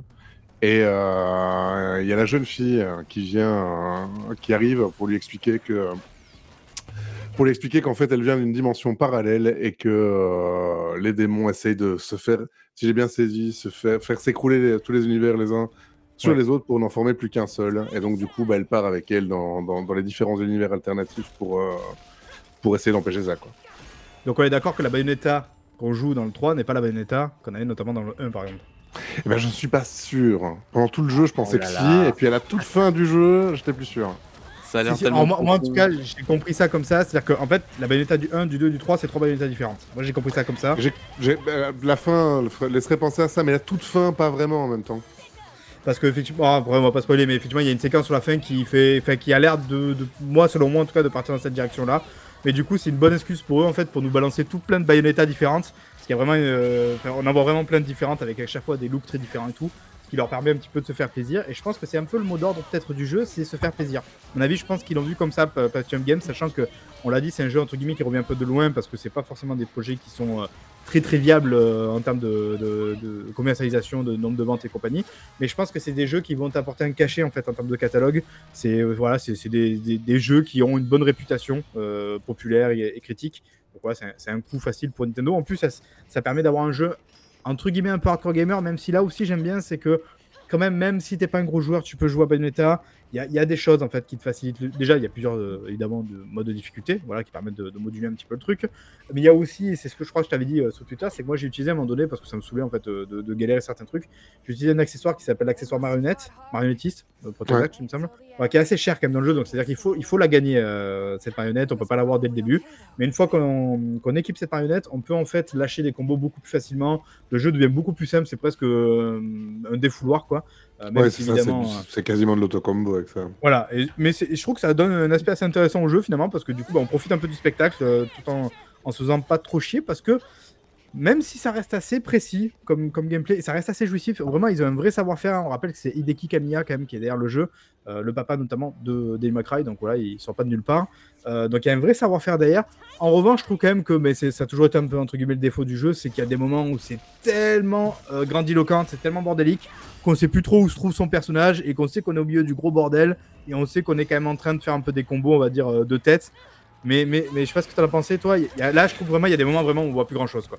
Alors Bayonetta, moi j'ai toujours trouvé que c'était des jeux. Enfin, c'est Atolium qui dit ça il- dans, dans, dans la vidéo. Il a fait une vidéo découverte du 3. Il dit ça, je suis assez d'accord avec ça. C'est, des jeux que tu joues plus au feeling qu'à la, vision. Oui. Tu vas entendre un son, tu vas entendre un truc qui Mm. fait que tu sais, ah là je dois esquiver, là je dois truc. Mais il y, a- il y a des moments où c'est foutraque. Et là, le fait que les ennemis aussi, vu qu'il y a des invocations, ils ont fait des ennemis souvent très très grands. Oui. Donc Bayonetta ou, Viola, elles sont très très petites à l'écran. Et euh, il y a beaucoup beaucoup de choses. Et, mais si, si- enfin moi je joue beaucoup au casque, même sur Switch. Donc du coup, ben, le, le fait de me repérer au son, c'est assez naturel, quoi. Ouais, il y a pas son Avec- côté rythmique, en fait, finalement. Ouais, clairement, clairement. Et tu jeu- sais que même si toi tu sais plus où t'es parce que t'es dans un coin de, de niveau, donc la caméra elle sait plus où aller, il y a un énorme monstre, donc ton personnage a disparu, tu sais que t'en es à ta ta ta ta ta ta. Enfin, tu sais à peu près euh, en termes de combo où t'en es et pouvoir sortir les, les gros coups parce que en fait à la fin de certains combos tu as des, des gros coups qui apparaissent, mais ça c'est depuis le premier où ça fait une sorte de main géante ou tout ça qui, qui apparaît pour conclure en fait le, le combo. Donc tu sais en fait avec le, le timing, le punch, le, le son où t'en es dans le combo, donc Et là, c'est tous les combos de plus de 4 coups. Quand tu le termines, il y a un flash mauve. Et quand il y a le flash mauve, tu peux mettre l'invoque comme, un- comme, Voilà, euh, ouais. comme finisher de combo. Quoi. Sachant que quand même, on enfin, pour le voir à la, vidéo, évidemment, c'est pas Bayonetta là où vous êtes en train de jouer, c'est le personnage de Viola. On en a pas trop parlé, en fait, on a parlé rapidement tout à l'heure dans le scénario. Mais c'est un nouveau personnage du coup du jeu. Voilà, c'est celle qui fait un peu le link entre les, les multivers et, compagnie, enfin les, univers, et qui va chercher Bayonetta et tout ça. Et donc on peut jouer ce personnage. Et ce personnage a, a évidemment un moveset complètement différent, a vraiment une autre manière un peu de se jouer, même en termes de, parce que alors c'est vrai que la spécificité de Bayonetta depuis le premier, c'est qu'en fait quand on esquive avec un bon timing ou après il y a d'autres techniques qui permettent de le faire on peut déclencher en fait une sorte de, de ralenti bullet time. Bon, c'est pas, pas bullet time parce que c'est rien à voir avec les, balles, mais voilà. Le Witch dé- Time, monsieur. Ah, Witch time, voilà. Je savais plus comment il s'appelait. Dans ma tête, c'était winning time, mais c'est pas du tout ça. ouais. C'est Witch time, voilà. Donc, c'est-à-dire, en fait, c'est une sorte de ralenti où là, on peut se permettre euh, voilà, d'enchaîner les combos et évidemment, les ennemis sont en position de faiblesse. Et ce ralenti, on le débloque en fait que si on fait une esquive au dernier moment, à la dernière frame. Ou euh, après, bon, il y a, voilà, comme j'ai dit, il y a d'autres il y a d'autres compétences qui permettent de faire ça aussi différemment. Et lui, je sais pas si du coup, j'imagine que tu l'as remarqué avec Viola, où c'est un peu différent, Ouais. parce que là, ça va être sur les contres en fait qui vont déclencher du coup. Faut faire une parade parfaite. ouais. Voilà, donc c'est c'est vraiment une autre manière de jouer, c'est assez intéressant, ça offre euh, notre truc, même si je suis allé un petit peu me balader sur les forums et j'ai vu que bah, c'est un personnage qui a l'air d'être assez détesté, à vrai dire, par la communauté. Moi, je l'aime moins que Bayonetta en vrai. Ah ouais, d'accord. Mais moi, tu vois, j'ai trouvé plus sympa à jouer. Par- Paradoxalement, je trouvais que ça apportait autre chose. Euh, mais je sais qu'effectivement, dans la communauté, il y a des gens qui râlaient parce que, ben, en fait, ils maîtrisent tellement bien Bayonetta que passer évidemment sur ce personnage, ça fait que du coup, ben, ils ont des classements un peu moins intéressants et ils sont assez dégoûtés en général l'idée d'y jouer. Moi, je trouve que c'est cool parce que ça apporte un peu de variété. Non, non, c'est cool. Après, moi, j'ai moins aimé le perso que Bayonetta, mais, mais c'est cool. Et il y a un autre truc qu'on a oublié de préciser quand on parlait de Bayonetta et des invoques, et qui est différent avec elle aussi, c'est que Bayonetta, quand elle fait une invocation, elle ne peut plus bouger. Elle, est- elle, Oui. est- elle fait une espèce de danse comme ça, elle reste sur place. Alors qu'elle, quand elle invoque son démon, elle en a qu'un, c'est tout le temps le même. Il est dans son katana. C'est chouchou. oui. Elle, le balance, elle balance son katana, donc elle se bat à main nue, mais elle, elle peut toujours bouger et se battre pendant que lui euh, se bat de son côté. Ouais, il y a un côté un peu tag, tag euh, battle team en fait avec euh, Presque, ouais. ouais, ça, ça rebondit en fait l'un sur l'autre, c'est assez intéressant. Non, moi je trouve que c'était un vrai apport cool du jeu, sachant que euh, on n'a pas le choix. hein. C'est vraiment c'est le, le scénario et les chapitres et tout qui imposent tel ou tel personnage. Donc voilà, ça c'est assez, euh, c'est assez particulier. Euh, là d'ailleurs j'avais mis cette vidéo parce qu'en fait, on, je sais pas si on l'a vu, mais en fait on a Paris. On voit il y a- en fond il y a l'arc, Mhm. il y a l'arc de triomphe et tout. Et c'est assez bien fait en fait. Je sais pas si tu t'es arrêté un petit peu pour regarder les détails. C'est assez bien fait. les- euh, J'ai vu sur Twitter, genre Citron Télécom ou je sais pas quoi là. Ouais, il y a- y plein de petits trucs, ouais. c'est pas mal. Là, par exemple, on va le voir normalement parce que je vais le remarquer. En fait, il y a le mur là, il est fissurable. Voilà. Donc, en fait, on va pouvoir utiliser justement euh, donc chouchou là avec elle pour casser le mur et du coup avoir accès voilà, à un truc un peu particulier en termes d'items. Voilà, c'est un peu comme ça aussi Bayonetta. Même si c'est évidemment très dirigiste, il y a quand même un petit truc qui permet de voir où est-ce qu'il faut aller parce que des fois, il y a plusieurs, euh, plusieurs chemins disponibles. Euh, évidemment, dans les niveaux aussi, vous avez des sous-niveaux, enfin, vous avez des, trucs un peu challenge, arène particulière. Ça, c'est très spécifique au beat'em en général. C'est d'ailleurs pareil dans dans Sous 6 auquel j'ai pu jouer euh, très récemment. Euh, aussi, tu peux me mettre, euh, Babi, normalement, il y a une vidéo mini-jeu en fait. Ouais. Alors là, je vais vous montrer un exemple entre guillemets de mini-jeu qu'il y a dans le jeu. C'est-à-dire qu'en fait, je l'ai dit tout à l'heure, c'est un beat'em all Bayonetta, mais c'est pas que ça. Et c'est un peu moi, du coup, ce qui m'a rebuté finalement sur le jeu. C'est que c'est aussi entrecoupé et assez régulièrement en fait deux séquences alternatives de jeu. On va, on va être sur des modes de jeu un peu différents. Alors là, vous pouvez voir le générique qui est un peu un hommage euh, voilà, aux, aux séries euh, des années Ah bah. euh, 70, je pense, c'est Drôle de Dame. Et à Metal Gear, normalement, aussi. Ah, tu ah oui, c'est vrai, c'est vrai que j'ai Ah, pas pensé, peu, effectivement. Puis avec le côté style et compagnie, ouais. Ouais, et puis le, le, le, le design, là, quand on voit le dessin de, de l'homoncule, on dirait un petit peu le ninja, je trouve. Ouais, c'est c'est pas faux. j'ai- Tu vois, j'avais pas fait le rapprochement alors que je, suis- je suis un gros. Ah, ça fait penser à Persona, c'est vrai. Le style un peu graphique comme ça, euh, dessin et tout ça. Après, euh, moi, je trouve que ça se joue un peu à la Metroid, un peu, euh, en termes de feeling. Ouais. Euh, avec le personnage, euh, je pense qu'il y a un, de ça- un peu de ça parce qu'on va le voir un peu après. Alors, vous voyez, typiquement, le générique est assez long et ça, on se tape ce générique. Euh, quatre fois, je crois, dans, dans- dans le jeu, parce qu'il y a quatre niveaux Chaque fois, de ce ouais, type-là. chaque fois que tu as un interlude avec Jeanne, tu, tu l'as. Ça, c'est un peu dommage, je trouve. Et après, on va le voir, en fait, ça, joue, ça se joue un peu de manière particulière en 2D. euh, c'est c'est très particulier. Et ça, mais moi, c'est des niveaux typiquement qui m'ont gonflé. Quoi. Après, je trouve ça bien parce que, évidemment, c'est vrai que ça, ça crée une sorte de variété dans le jeu qui est assez intéressante. Où voilà, on joue pas de la même manière et tout. Mais en fait, ben, le problème, c'est qu'il y a ça, mais il y a d'autres trucs que je vais pas vous mettre parce que après, ça risque de spoiler. Mais il y a des machins un peu de, plateforme, on va dire, avec justement les démons et compagnie. Puis après, vous allez. euh, vraiment, je vais pas vous spoiler, mais voilà, il y a d'autres séquences un peu particulières comme ça qui se font. Toi, du coup, j'imagine que Gasto, ça t'a plu. Moi, ben, finalement, je me suis retrouvé à, à plus vraiment jouer un bisémol et ça, ça m'a gonflé. Quoi. Et tout m'a pas plu, mais euh, tu joues comme un bourrin, c'est incroyable. Oui, Tout oui, bah, là, bah, alors, pour la défense, c'est pas là, c'est pas, c'est pas ma partie première. hein. Ça, c'est vraiment les pour bien captures, montrer les vidéos. Donc voilà, j'ai j'ai un peu rushé le truc pour montrer quoi. Mais euh, moi, ce qui m'a vraiment plu, c'est le côté hyper généreux du jeu, en fait. Parce que tout est pas réussi, c'est vrai. hein. Il y a des mini-jeux, des mini-niveaux comme ça où le gameplay est pas top. Mais euh, il y en a plein qui, qui, qui fonctionnent bien parce que ça dure pas longtemps, parce que c'est pas redondant. Parce que Jeanne, là, par exemple, il y a deux niveaux comme ça. Puis il y en a un troisième qui est un peu différent. Puis il y en a un quatrième Oui. qui est encore un peu différent. Et c'est tout le temps comme ça, un petit peu, je trouve. Le jeu, à chaque fois, à chaque fin de chapitre, il te met un petit, un- il, va te, il va te mettre un petit mini-jeu comme ça, Ça a l'air assez varié, non? C'est ça un peu, Ouais, ouais, ouais. Avec une mise en scène déglinguée. Moi, c'est ça que c'est ça que j'adore dans le jeu aussi. hein. C'est le côté Ouais. euh, mise en scène qui va, c'est over the top tout le temps. Un- je trouve que c'est un jeu qui arrive tellement bien à flirter avec le, avec le ridicule et le kitsch, mais sans jamais, oui, mais sans, il est tout le temps sur la ligne, quoi. Et je trouve qu'il la dépasse jamais vraiment, quoi. Et je trouve ça fort. Enfin, moi, j'étais assez bluffé par ça, quoi. Où vraiment les mecs arrivent à aller chercher un, un truc aussi limite et, et- et jamais, jamais. Enfin, pour moi, en tout cas, ça bascule dans le kitsch complet ou dans le mauvais goût complet, quoi.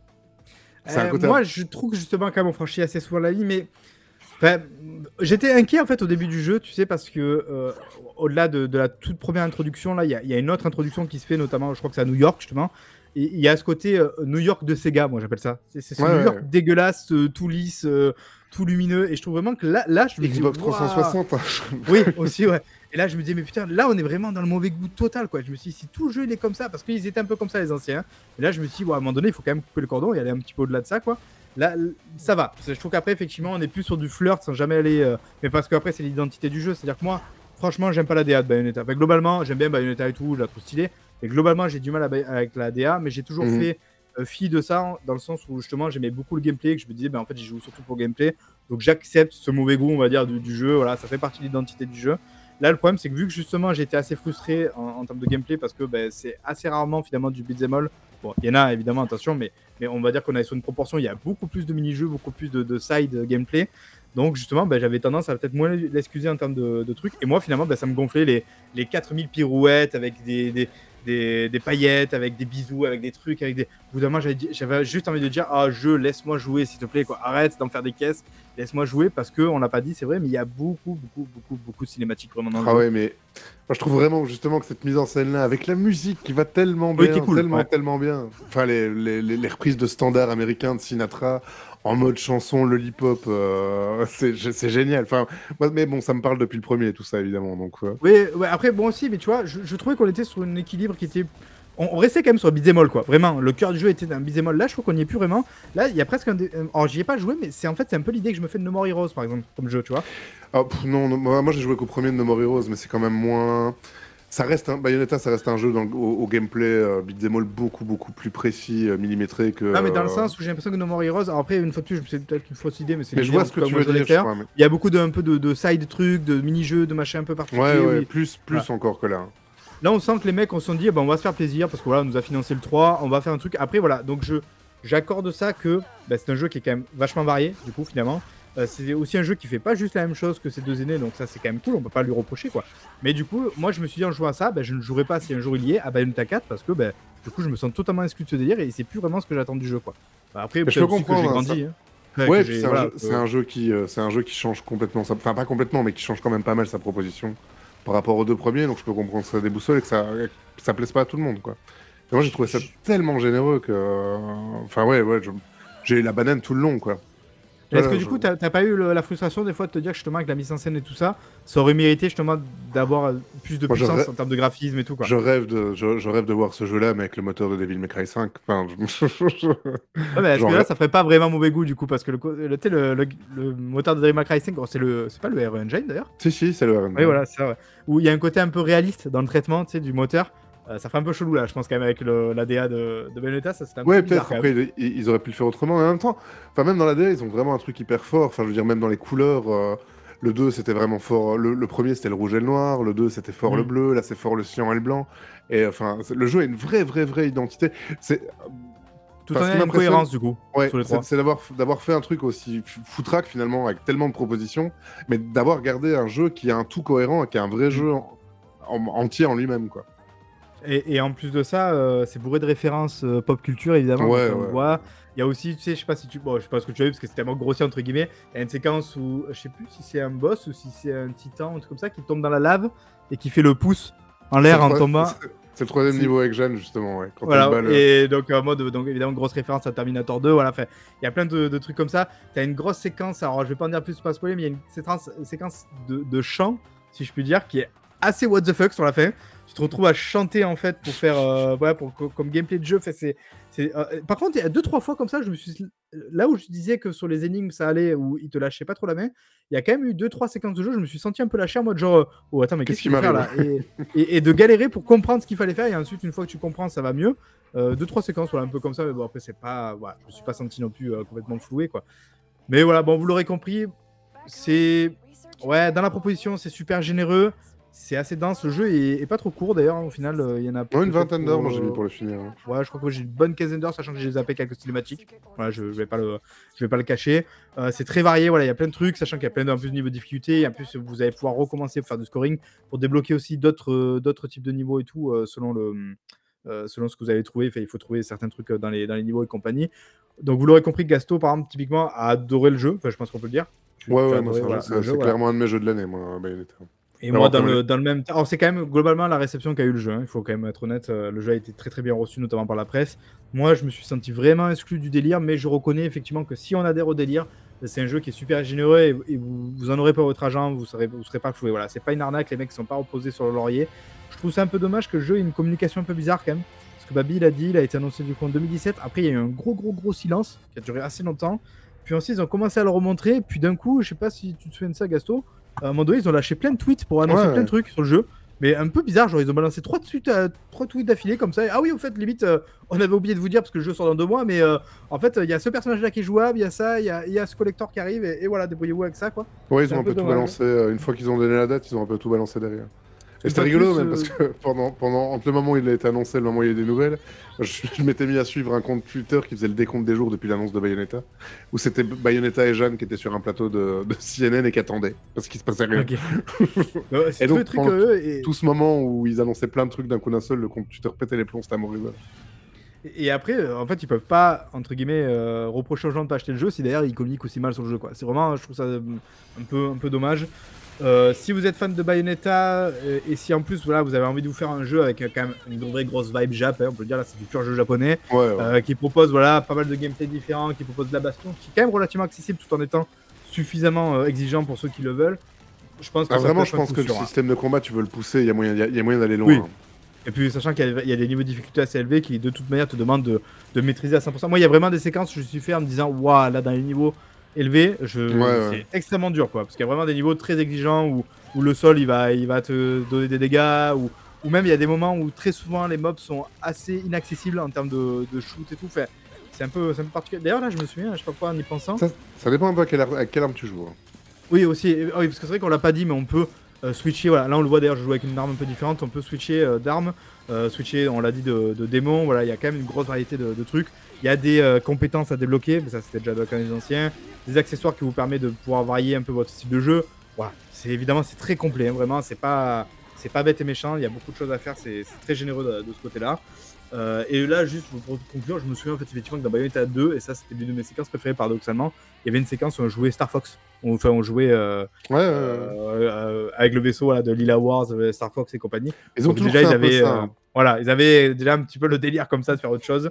Mais là, vu que c'était très rare et très, très euh, sporadique dans les anciens, ça me plaisait plus parce que voilà, ça faisait un, un petit break. Là, je trouve vraiment ils ont ils se sont Ouais, ils ont fait, un peu plaisir, ils ont, hein. ils ont passé plein de trucs, voilà, plein d'idées et tout. Et, et voilà, et que quand bah, finalement on trouve ça un peu poussif comme moi ça a pu être, bah, ça m'a forcément un petit peu sorti du jeu quoi. Mais voilà, tu l'as dit et, je, et c'est, je dois l'admettre, c'est l'avis un petit peu général. Le jeu a priori euh, est très très bien reçu et voilà, les gens sont pas déçus donc. euh, si vous avez envie d'y jouer, si ce que vous voyez là, à l'écran vous donne envie, euh, foncez-y, a priori, ça, devrait, ça devrait le faire. Quoi. Voilà, mon cher Babi, je pense qu'on va te laisser la parole parce que toi, tu vas aussi un test à nous faire. Merci Gasto, déjà aussi de- d'avoir un peu donné ton avis au passage. Ah ben, un plaisir de m'avoir invité, merci à vous. Bon, tu restes avec nous quand même pour la fin Bon, si, si je vous gêne pas trop. Ah, ça va. Je suis déçu, il n'y a pas eu de clash entre vous deux. Je suis vraiment très déçu. Ah, il est fort, il est fort, je euh, Ah. Non, mais je, je sais que là, je suis un peu vieux con et que je vais me faire des ennemis et que voilà, mais, mais après, Ah je vais bah non, pas, après, je vais pas mentir et je vais pas dire que j'ai adoré ça alors que j'ai eu du mal à. Mais c'est ça, quoi. Enfin. Putain, là, on a encore le droit de pas aimer des jeux, merde, même si, même s'ils sont bien faits. Ouais, mais c'est vrai que malheureusement, à chaque fois que je parle de jeu Switch, je suis assez sévère. Avec Kirby, c'est pareil. Je pense qu'on va m'en vouloir aussi pour Kirby. Mais non, mais là, je- moi, j'ai quand même eu. euh, Après, après, j'arrête, je laisse la parole à Babi, mais j'ai quand même une vraie frustration parce que je me dis, ils arrivent à maintenir, par exemple, la framerate dans les combats parce qu'ils sont tellement nerveux Ouais. qu'il faut qu'il y ait un truc. Mais dès que tu décales un peu, dès qu'il y a des particules, tu sens que la Switch, elle a du mal, elle souffre. Enfin, t'as envie. de- Au bout d'un moment, t'as un peu envie de dire, laissez-la mourir, quoi. Ouais, mais tu vois, par exemple, Babi a été épaté bah, que le jeu soit en 60 FPS, quoi. Enfin, parce que c'est vrai que malgré tout, il arrive à le tenir, quoi. À peu près. Ouais, ouais, bah, pendant les combats, ouais, toujours. Mais hors combat, dans les zones ouvertes, tu, tu sens, tu sens quand même les drops. hein. Enfin, que tu joues en portable ou que tu joues sur la télé, moi je trouve que tu sens quand même les drops de, de- de- les drops d'images assez, assez souvent, quoi. Après, ça après, reste ça dessous des malheureusement, 30, ça. Voilà, Ouais, il faut ils font, des ils font ce qu'ils peuvent avec, euh, avec la plateforme qu'on leur donne, quoi. Vu que personne d'autre veut le faire. Parce que euh, Bayonetta 2, pour le coup, moi je l'ai fait en entier sur Switch et euh, il ne bougeait pas d'un poil, quoi. C'est vrai. Yes. Oui, mon cher Babi. Tu peux... Alors, on va couper ce, vos petites, vos petites euh, conneries japonaises là, parce que ça suffit. on va jouer à des vrais jeux maintenant, d'accord? Euh, je suis un petit peu déçu que Diego ne soit pas là pour voir le jeu euh, auquel Ah. euh, que je vais vous présenter parce que voilà, c'est pas un jeu que j'attendais spécialement. Mais bah, le petit trailer justement, il m'a, il m'a fait tiquer. Donc euh, bah, justement, on va le regarder. Euh, si je l'ai préparé, bah non, évidemment, je l'ai pas préparé, hein, parce que vraiment, je suis un branquignol. Mais voilà, donc je vous prépare le petit trailer, on regarde ça euh, tout de suite, et donc euh, bah, après, on va discuter un petit peu du jeu. Et je pense que Marc, ce jeu-là pourrait éventuellement t'intéresser. Allez, on se retrouve J'ai juste j'ai aucune idée de ce que c'est, hein. Évidemment. Peggy 16.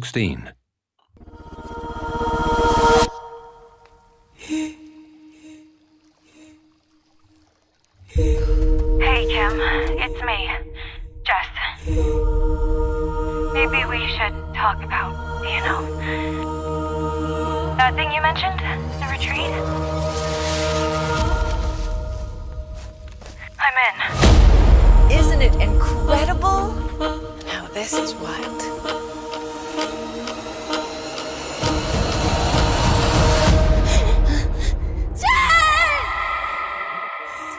Why did you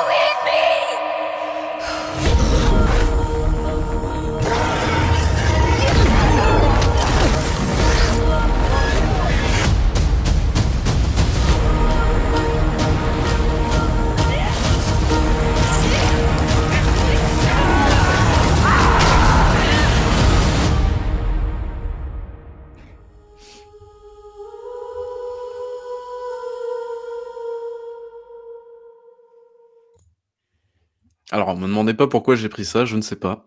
J'ai vu de la lumière, je me suis dit: «Pourquoi pas?» Déjà, a priori, on est toujours sur de la Switch, non? On y reviendra, mais on est on est quand même pas très loin dans tout La ça. deuxième chose, c'est qu'à un moment donné, les gars, quand vous volez les assets de The Last of Us, essayez un petit peu quand même de les masquer, quoi. Parce qu'entre le personnage qui ressemble vachement à Ellie et les mobs, ou sans déconner, on dirait les mobs de The Last of Us, c'est un peu limite quand même, hein. Mais non, mais non, n'importe quoi. Heu, enfin bref, donc du coup, on je vais vous parler de The Chant, donc du coup, qui est un jeu sorti, heu, bah, je crois il y a une semaine à peu près, voilà. Heu, c'est un alors, petite précision, c'est un double A, voilà. Je préfère le préciser quand même, Ça se hein. voit, du coup, évidemment. Ouais, ça se voit évidemment, mais voilà, donc c'est un jeu qui est proposé à notamment 40 €, qui dit double A dit, heu, prix un petit peu moins cher. Heu et donc c'est dév c'est développé par Brace Token, je ne connais pas ce studio, je suis même pas allé voir sa nationalité, c'est pas spécialement grave et c'est édité par Prime Matter, donc qui est le nouveau label, double A, on va dire, de, heu, Core Media. Et coup, donc, comment t'es tombé sur le jeu, là? alors, bah, je suis tombé sur le jeu avec le trailer finalement, parce que, je me suis dit: «Bah, en fait, pourquoi pas?» l'ambiance a l'air cool et effectivement, bah, l'ambiance est plutôt est plutôt chouette, donc pour c'est rigolo faire, parce heu que pour le coup, justement, je trouve que c'est un jeu qui devrait pas t'attirer et qui devrait effectivement plus m'attirer moi, en fait. Je Et bah, justement, justement, ce que j'ai ce que j'y ai trouvé dans ce jeu-là, c'est, heu, des infos des infos pour toi et je me suis dit qu'en fait, ce type de jeu-là, ça pourrait très bien te convenir. Alors, la petite histoire, voilà, je vais vous résumer très rapidement l'histoire. Donc là, on a le personnage de Jess, du coup, qui est une fille un petit peu, tourmentée avec un passé assez, heu, assez douloureux, on va dire ça comme ça. On sent déjà que le personnage est un petit peu, hem, un petit peu, bah, tourmenté, en fait, parce qu'il s'est passé un truc, heu, voilà, dans son passé, un accident. Je vais pas vous spoiler, même si bon, en vrai, on commence à savoir ce qui se passe, dès les premières minutes, en fait, du jeu. On sait à peu près ce qui s'est passé. On sent qu'il y a eu un truc qui pue, hein, ça c'est clair. Donc on se retire, finalement dans un, sur une île en fait qui, qui est, une sorte de d'île un petit peu, ésotérique, je sais pas si on dit ça comme ça, mais bref, qui utilise donc ce qu'on appelle la prismologie, qui est apparemment une espèce de, heu alors j'y connais rien du tout là-dedans, hein, je n'ai pas fait spécialement de recherche, mais en gros ils utilisent des espèces de joyaux, heu, des espèces de ouais, des des prismes quoi, en gros pour, heu, bah, pour apaiser l'âme, ce genre de choses-là. Donc heu, déjà quand on commence à voir le speech, on se dit: «Mmh, ça sent pas bon quoi». Il y a un petit air un petit peu, heu, je sais pas si vous avez vu, heu, le film là, comment il s'appelle, avec, DiCaprio, Shutter Island? Non, non, non, pas Shutter Island, le film, heu, pseudo-horreur qui se passe en plein jour là, mince, comment il s'appelle? Faut que tu sois plus précis là. Ah avec la la blonde là, merde, comment il s'appelle? OK. Suède là ou je sais pas quoi. Ah, Midsommar? Voilà, Midsommar, voilà. Ah, pas Il y avait ça. déjà ce ce délire du coup un petit peu Midsommar, c'est-à-dire on arrive dans une espèce de «pseudo-secte» entre guillemets. communauté, ouais. Ouais, une espèce de communauté très très, très renfermée et heu et du coup on se demande, bah, heu, bah, on sait forcément que ça va partir en couille, hein, forcément. Il y a une Sinon petite c'est alors c'est peut-être le côté 360 du jeu, mais il y a une petite vibe, Alan Wake, je trouve. Juste, et bah, tu fais bien de le dire, j'en parlerai juste après justement. Heu, laisse-moi laisse-moi mais tu me crames mes cartouches à j'en ai Non, marre, mais tu me c'est c'est crames le mes côté cartouches. Xbox 360, ça non? Les animations et compagnie, la lumière. C'est un C'est une double soirée A, à hein, thème, donc finalement, ce soir. faut le préciser. Heu, mais voilà, donc du coup, je vous ai mis le petit sous-titre «Le bio, c'est pas Jojo», tout simplement parce qu'il va se passer plein de trucs. Alors c'est vrai que le jeu démarre assez rapidement, là ce que vous voyez c'est mes captures et donc du coup dès les 15 Jésus. premières minutes du jeu comment? Jésus. Oui. Ouais. Ouais, on voit tout de suite le côté effectivement, heu, gourou, heu, Ouais, ouais, ouais. vraiment, C'est vrai que le jeu est un petit peu cliché sur ses points, mais voilà quoi. Bon c'est vrai qu'au niveau au niveau des animations faciales, c'est pas ouf ouf. Heu, oui bon, OK, on est sur un double arrêtez de vous moquer de mes jeux. Ouais, sur les jeux PC des années 2004-2005 là. Ouais. On est sur euh, Siberia, le premier euh, des années 2000. Euh, mais voilà, donc du coup, c'est un jeu qui démarre ultra rapidement. Ça, on peut lui reprocher ça. C'est-à-dire que le jeu, dès le départ, bam, dès les 15 premières minutes, on sait où on va à peu près. C'est-à-dire que c'est pas un jeu d'ailleurs qui le cache vraiment. hein. Dans les trailers dans le trailer que vous avez vu, par exemple, on est directement plongé dans du fantastique. Euh, Il y a des créatures, euh, tout ça, tout ça. Donc, ce qui va se passer, c'est qu'en gros, euh, bah, euh, on va essayer de faire une espèce de pseudo cérémonie, machin, tout ça, tout ça, et ça hashtag ça tourne mal, évidemment. Et euh, ça va réveiller en fait des espèces de créatures un petit peu, j'ai envie de dire biologiques avec des plantes, voilà, ce genre de trucs là. Euh, ce qui va faire en sorte que bah, euh, on va commencer à voir, à voir se, se dessiner un petit peu le gameplay du jeu. Alors le gameplay du jeu, qu'est-ce que c'est? C'est un espèce de, euh, c'est là où Marc ça peut t'intéresser, c'est un espèce de survival horror où on peut méditer évidemment, sinon c'est pas drôle.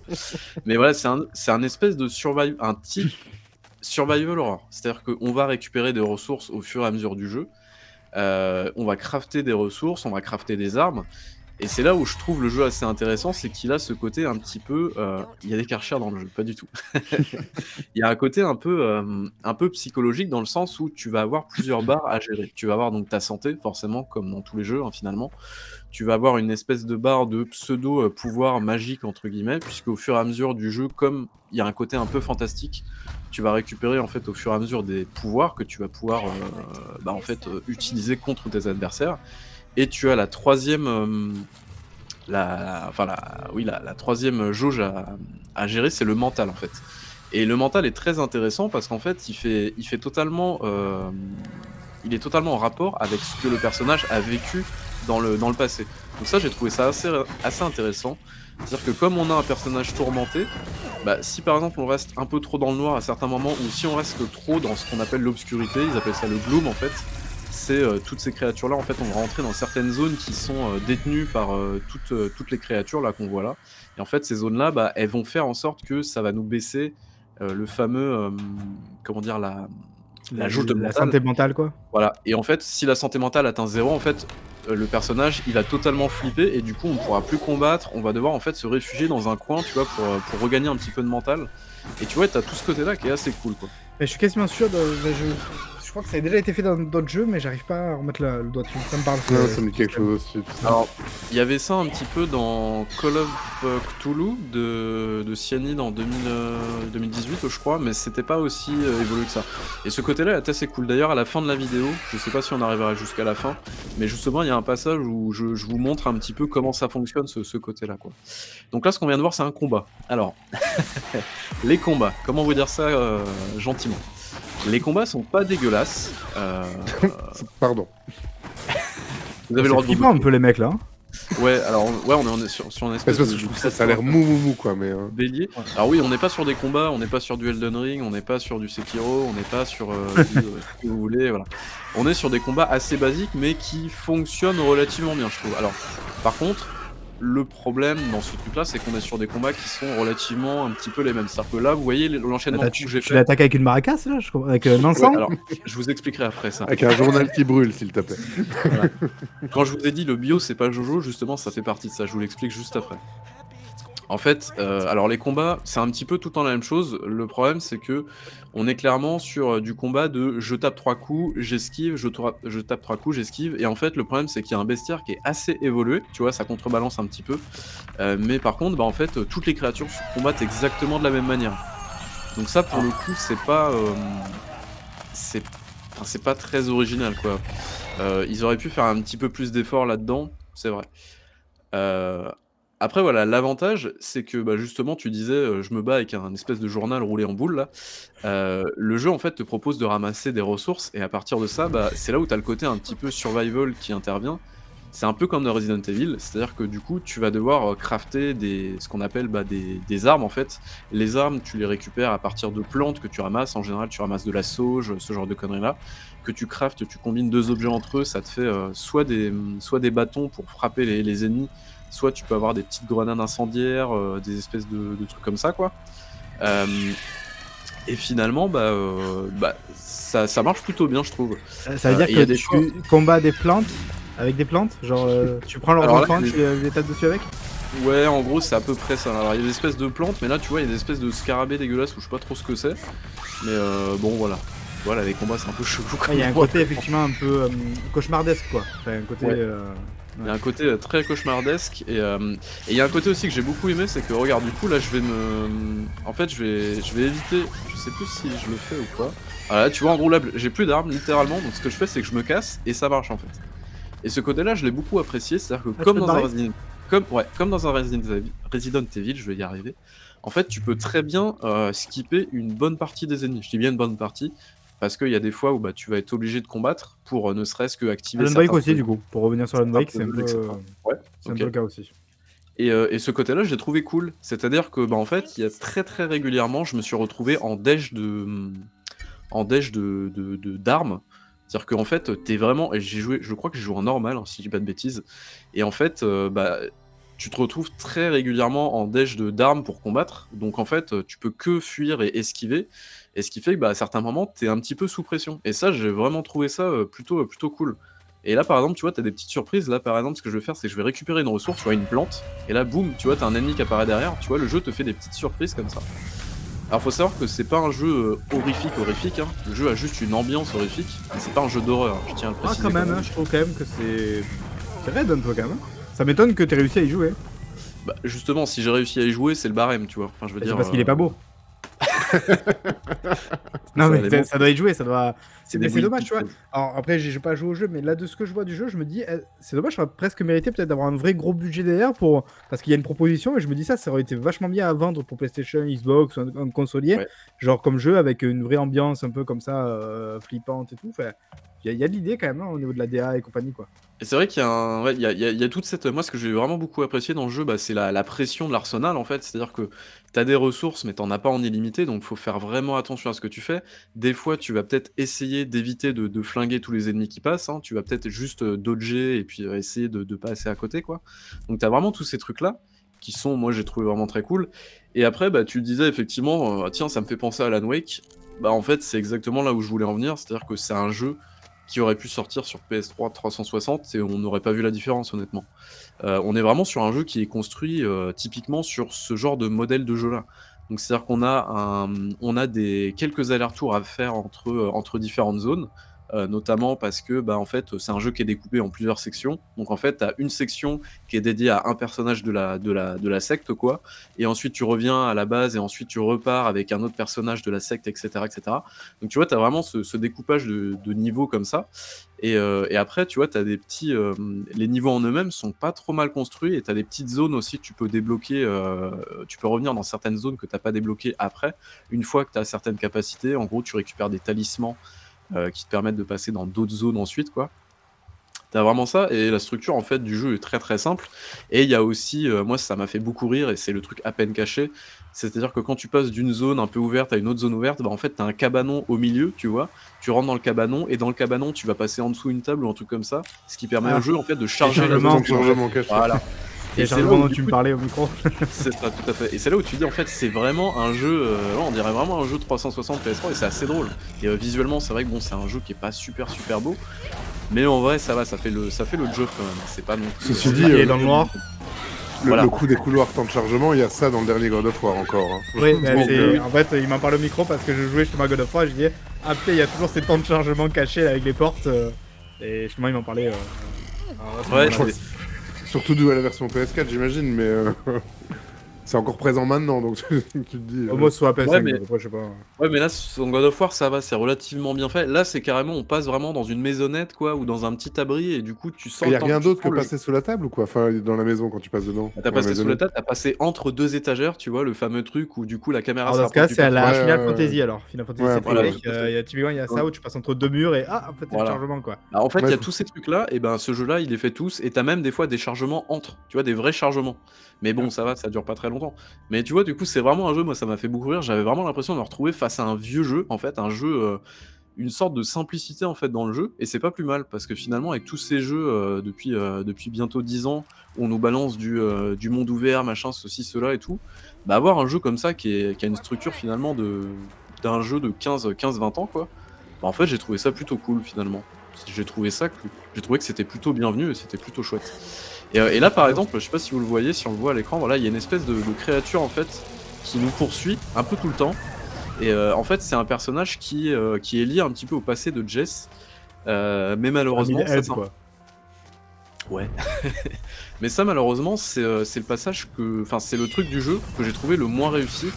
C'est-à-dire que le trailer fait vraiment envie. On se dit, bah, genre, on a envie de savoir ce qui s'est passé, pourquoi le personnage de Jess est tourmenté, et cetera, et on se dit: «Mais qu'est-ce qui s'est passé?» tout ça, tout ça? Donc on sait ce qui s'est passé.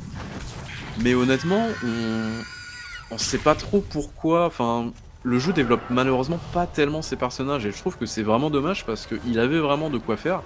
Alors par contre, après, je sais pas si on l'a vu dans les vidéos, mais heu, je crois que le person hem, en fait, le jeu raconte son histoire à travers beaucoup de documents qu'on va trouver dans le jeu. Il va aussi nous balancer pas mal de bobines, heu, c'est-à-dire de bobines, qu'au qu'on met dans des vidéoprojecteurs enfin des rétroprojecteurs, pardon. Et heu, et ce qui va nous permettre du coup derrière, bah, de d'en apprendre un petit peu plus sur la prismologie, sur le passé de la secte et tout ça, tout ça. Donc voilà, il y a plein de trucs comme ça pour raconter le lore du jeu. Donc donc voilà. Et puis, pareil, la fin du jeu la fin du jeu il y a 3 fins et genre la fin elle est expédiée en 30 secondes littéralement, une fois qu'on a battu le boss de fin. Je trouve que c'est assez dommage. Ils ont vraiment pas du tout développé les personnages, c'est assez, heu, assez dommage à ce niveau-là. Et donc là, vous allez voir du coup, je vais perdre ma santé mentale. Et ce qui va se passer, c'est que là, je ne pourrai plus du tout combattre et en gros, heu, je sais pas si ça va se voilà.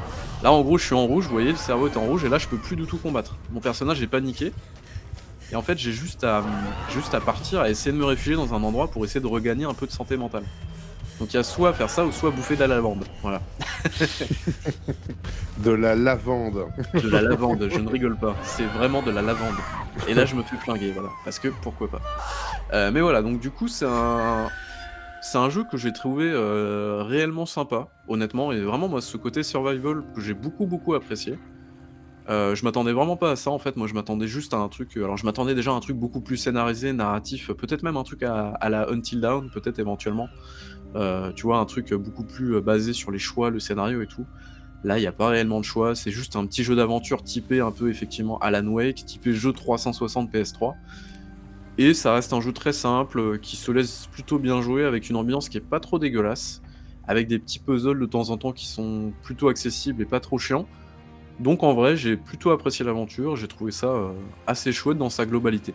Alors par contre, je vous le conseille peut-être pas à 40 €, parce que le jeu plein de tarifs, il à 40 €, peut-être 30 €, 25-30 €, ça me paraîtrait un petit peu plus juste. Et voilà, concernant la durée de vie également heu, alors disponible sur, heu, alors PlayStation 5, Xbox Series et Steam, si dis pas de Ah oui, on bêtises. l'a vu, ouais.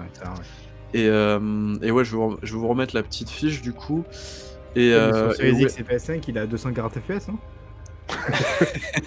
Je ne sais pas du tout, j'en sais rien.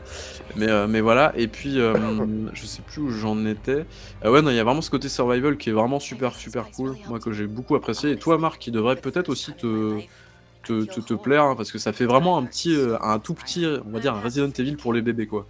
Donc heu, vraiment ça pourrait être, ça pourrait te plaire, éventuellement. Faut voir si le scénario suit, du coup. Ouais, malheureusement côté scénario, j'ai trouvé ça un peu décevant quand même. Je trouve qu'ils sont pas allés vraiment, heu, au fond des choses, quoi. C'est un petit peu dommage. Heu, mais voilà, c'est quand même un jeu que je vous conseille, en tout cas à un prix un petit peu plus réduit. On peut donc, heu, dire que tu as du temps à perdre, mon cher Bobby. Tout à fait, merci beaucoup. Heu, bah, écoute, merci pour ce test, heu, là, ça y est, on est déjà autour de table, du coup, non? Bah, ouais, déjà, déjà. Oh Bah, oui, mais forcément, comme Diego n'est pas là et que personne ne veut bosser, bah, on est obligé d'annuler la moitié du programme, les gars, c'est voilà, quoi. Bon, c'est bien, comme ça, on vous lâchera pas trop pas trop tard. C'est Heu, ça. qui veut commencer, du coup, avec son tour de table? Heu, Gaston, peut-être? Allez, tiens, honneur à l'invité. Allez, soyons fous, balancez-moi sous le bus, quel plaisir. Heu, donc moi, j'ai joué cette semaine-ci, heu, en plus de Bayonetta et d'un peu God of War, hein, à Marvel Snap, qui est, Ah. heu, le nouveau jeu de cartes, hem, par un des créateurs, heu, le le visage des créateurs d'Hearthstone, Ben Brode et heu, qui est, ma foi, un petit jeu tout à fait sympathique, qui, heu, te fait vraiment, heu, te dire: «Oh, un petit jeu avec des parties de 5 minutes, c'est trop bien, ça va pas trop me manger de temps» et puis 3 heures après, tu es encore en train de jouer, quoi. En Parce que vraiment, effectivement, quand on voit sur Twitter, il y a beaucoup de gens qui en parlent et qui ont l'air de dire que c'est c'est hyper addictif, quoi. Mais du coup, pou pourquoi comment ça se fait, heu, que que c'est si addictif que ça, quoi?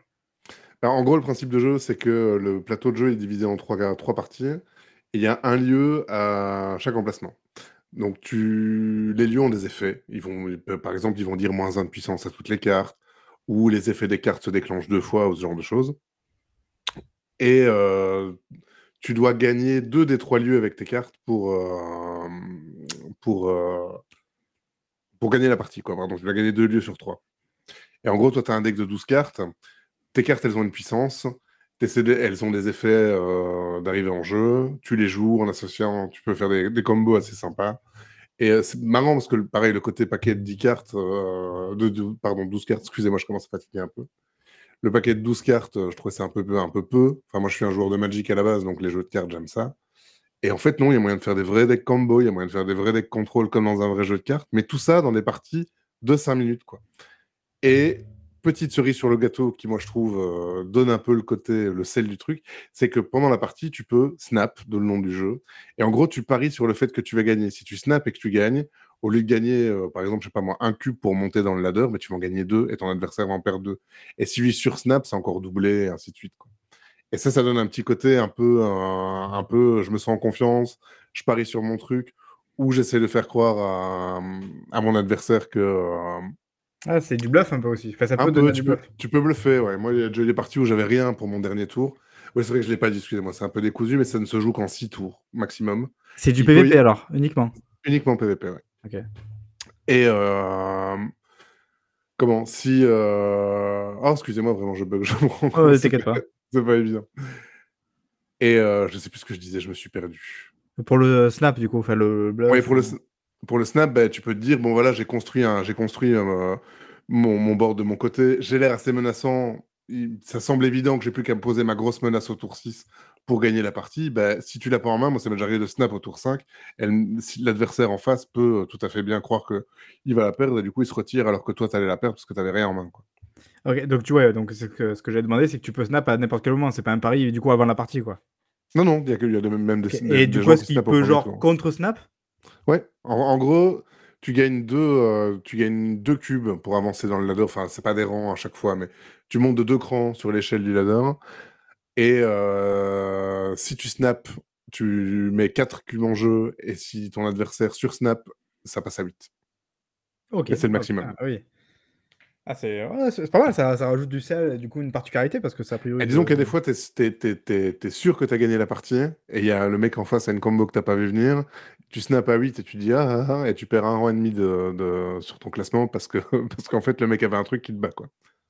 Ouais, Il y a un délire un peu un peu bluff, du coup, un peu je sais pas si tu as déjà joué au Gwent, heu, le jeu The Witcher, le jeu de cartes, là? Ouais, un petit p j'ai joué un et petit peu, ouais. tu as un délire un peu comme ça où genre, heu, alors je sais pas si c'est pareil, du coup, comme ce que tu viens de dire, mais en gros, dans le Gwent, tu peux, hem alors je parle du du jeu stand-alone, hein, je parle pas du jeu qui est à l'intérieur du jeu, de The Witcher 3, mais dans le stand-alone, en fait, tu peux, tu peux justement te réserver des cartes, tu vois? Tu te dis: «Bon, je je laisse un petit peu, je perds cette manche-là et je vais essayer de tout miser sur la prochaine manche» et il y a vraiment ce ce côté un peu bluff qui est vraiment cool, moi, je trouve. Donc heu, je sais pas si c'est un peu le même délire ou pas, mais mais ça a l'air, Là sur le papier, ça a l'air cool, quoi. là, c'est un peu pareil, ça joue plus sur le placement que sur le côté bluff, parce que vraiment, il faut il faut arriver parce que des fois, au début de partie, tu moi, j'ai un deck, par exemple, qui joue beaucoup de petits T1, donc je mets plein de petits T1 sur un emplacement, donc il est vite rempli. Donc je le gagne assez vite, mais heu, le mec a tout le temps de remettre des cartes qui sont plus grosses au fur et à mesure des tours, quoi. Donc du coup, je peux le perdre en cours de partie et moi, techniquement, je peux plus l'améliorer. Alors après, peut-être que j'ai des cartes qui boostent, d'autres pas. Enfin, c'est c'est assez, heu et ça joue vraiment sur le placement parce que tu tu tu vas mettre tes petites créatures à un endroit, puis tu vas utiliser un 2e emplacement pour mettre tes boosts et puis après, tu vas garder ta dernière carte qui va doubler tes boosts à la fin à cet emplacement-là. Et ou tu peux essayer de bluffer le mec en lui faisant croire que tu vas tout mettre là, alors qu'en fait, tu vas tu vas à la fin tout déplacer sur la droite. Enfin, il y a il y a plein de stratégies, heu, viables, quoi. C'est rigolo OK. parce que je l'ai pas du tout vu arriver ce jeu. Enfin, je je sais pas d'où il arrive, d'où il sort et pourquoi d'un coup il prend comme ça et je me dis effectivement c'est un jeu, c'est un jeu à stream quoi, en fait, quoi. Ça, ça peut cartonner en stream, quoi. Ah complètement. Toi, Babi, ça t'intéresse pas ça? Heu, j'ai pas le temps. En Bah, tu vrai, vas mettre, hein, ça va faire des vues sur le Twitch là, donc allez, hop, hop, hop. en vrai, si j'avais vraiment un jeu sur lequel j'aimerais m'investir, c'est dans le Gwent, mais j'ai vraiment pas le temps, donc heu, en fait, j'ai peur de de tomber un peu là-dedans, dans ce délire et un jeu comme ça, en vrai, je pense que si tu veux vraiment être bon dedans, faut t'investir et il y a tellement de jeux qui sortent que je peux pas je peux pas m'investir dans un seul jeu, quoi, donc Ouais, c'est mais prise de tête quand même, heu, Gasto? Je enfin, est-ce qu'il faut quand même avoir une sorte de bagage un peu en termes de jeux de cartes et compagnie? Ou est-ce que vraiment on peut y arriver en néophyte total, quoi? Non, moi je pense que tu peux arriver. Enfin, les, les, pre- les- quand j'ai commencé les premiers classements, les premiers rangs, euh, t'exploses un peu tout le monde quand t'as un peu, un peu de bouteille dans les jeux de cartes. Mais bah, bah, au bout d'un moment, de toute façon, tous les jeux avec un ladder comme ça, t'arrives avec des gens de ton niveau et tu vas progresser avec des gens qui sont à peu près du même niveau que toi. Donc, euh, moi je trouve pas, non. Je trouve pas. Ce qui est, plutôt bien fait, c'est que euh, tu peux pas acheter de booster de cartes comme tu pouvais le faire dans Hearthstone, tu peux le faire dans Magic Arena ou, dans la vraie vie c'est un système de collection. Donc en gros, tu gagnes des ressources qui vont euh, améliorer euh, le visuel de tes cartes, entre guillemets. Ça change pas le dessin, mais elle va devenir brillante ou après le cadre va être comme ci ou comme ça. Et en fait, en faisant ça, tu montes en niveau de collection et c'est comme ça que tu débloques tes cartes. Tu as une espèce d'échelle où tu montes ton niveau de collection et tous les tu vas gagner une carte mystère. Et en fait, tu as un pool de cartes. Donc quand tu commences le jeu, tu es niveau 1 de ton niveau de collection et je crois que c'est jusqu'au niveau 200 bah, tu n'as que des cartes du pool 1. Donc, tant que tu es dans, dans, ces niveaux de collection-là, quel que soit ton classement sur le ladder, tu vas affronter que des gens qui ont euh, le même pool de cartes que toi. Donc, tu te retrouves pas euh, soit largué contre des mecs qui ont, qui ont, qui ont investi deux mois de salaire dans le jeu directement Ouais. et qui ont toutes les cartes et qui font tous les decks du monde. Tu te retrouves, euh, et, et, et, si tu restes bas dans le classement en pool 1, bah, tu as le temps d'apprendre le jeu avec des gens qui ont le même niveau que toi. Non, c'est assez clair. Et puis, il y a un côté assez fun aussi parce que euh, Ouais, c'est Mar peu... Marvel déjà. Enfin, je veux dire, c'est mmh. bête, mais le... la surcouche Marvel est quand même super euh, attrayante et grand public et tout. Et c'est pas con quoi d'avoir fait ça ouais, avec Marvel. Si, si t'aimes un peu les comics, il y, a vraiment des, y a vraiment des arts qui sont super beaux d'ailleurs. Ils ont bien compris ça parce que ne ils vendent pas. Il y, a moyen par la boutique d'acheter des moyens de progresser un peu, mais honnêtement, ça vaut pas le coup. Personne le fait. Même, même les. Euh, J'ai regardé deux trois youtubeurs euh, Hearthstone qui, font des trucs qui sont des mecs qui d'habitude claquent plein de pognon dans les nouvelles extensions pour pouvoir tester les nouveaux decks tout de suite. Même eux le font pas quoi. Mais euh, par contre, tous les jours, tu as des nouveaux cosmétiques pour les cartes avec des nouveaux, là pour le coup, visuels. Et c'est là-dessus qu'ils font leur modèle free-to-play. Donc du coup, bah, c'est un jeu dans lequel c'est facile de progresser. Je pense que c'est facile d'apprendre. Et euh, bah là, moi, j'y joue depuis un mois, un peu, un peu moins trois semaines, et j'ai pas mis un euro dedans. Quoi.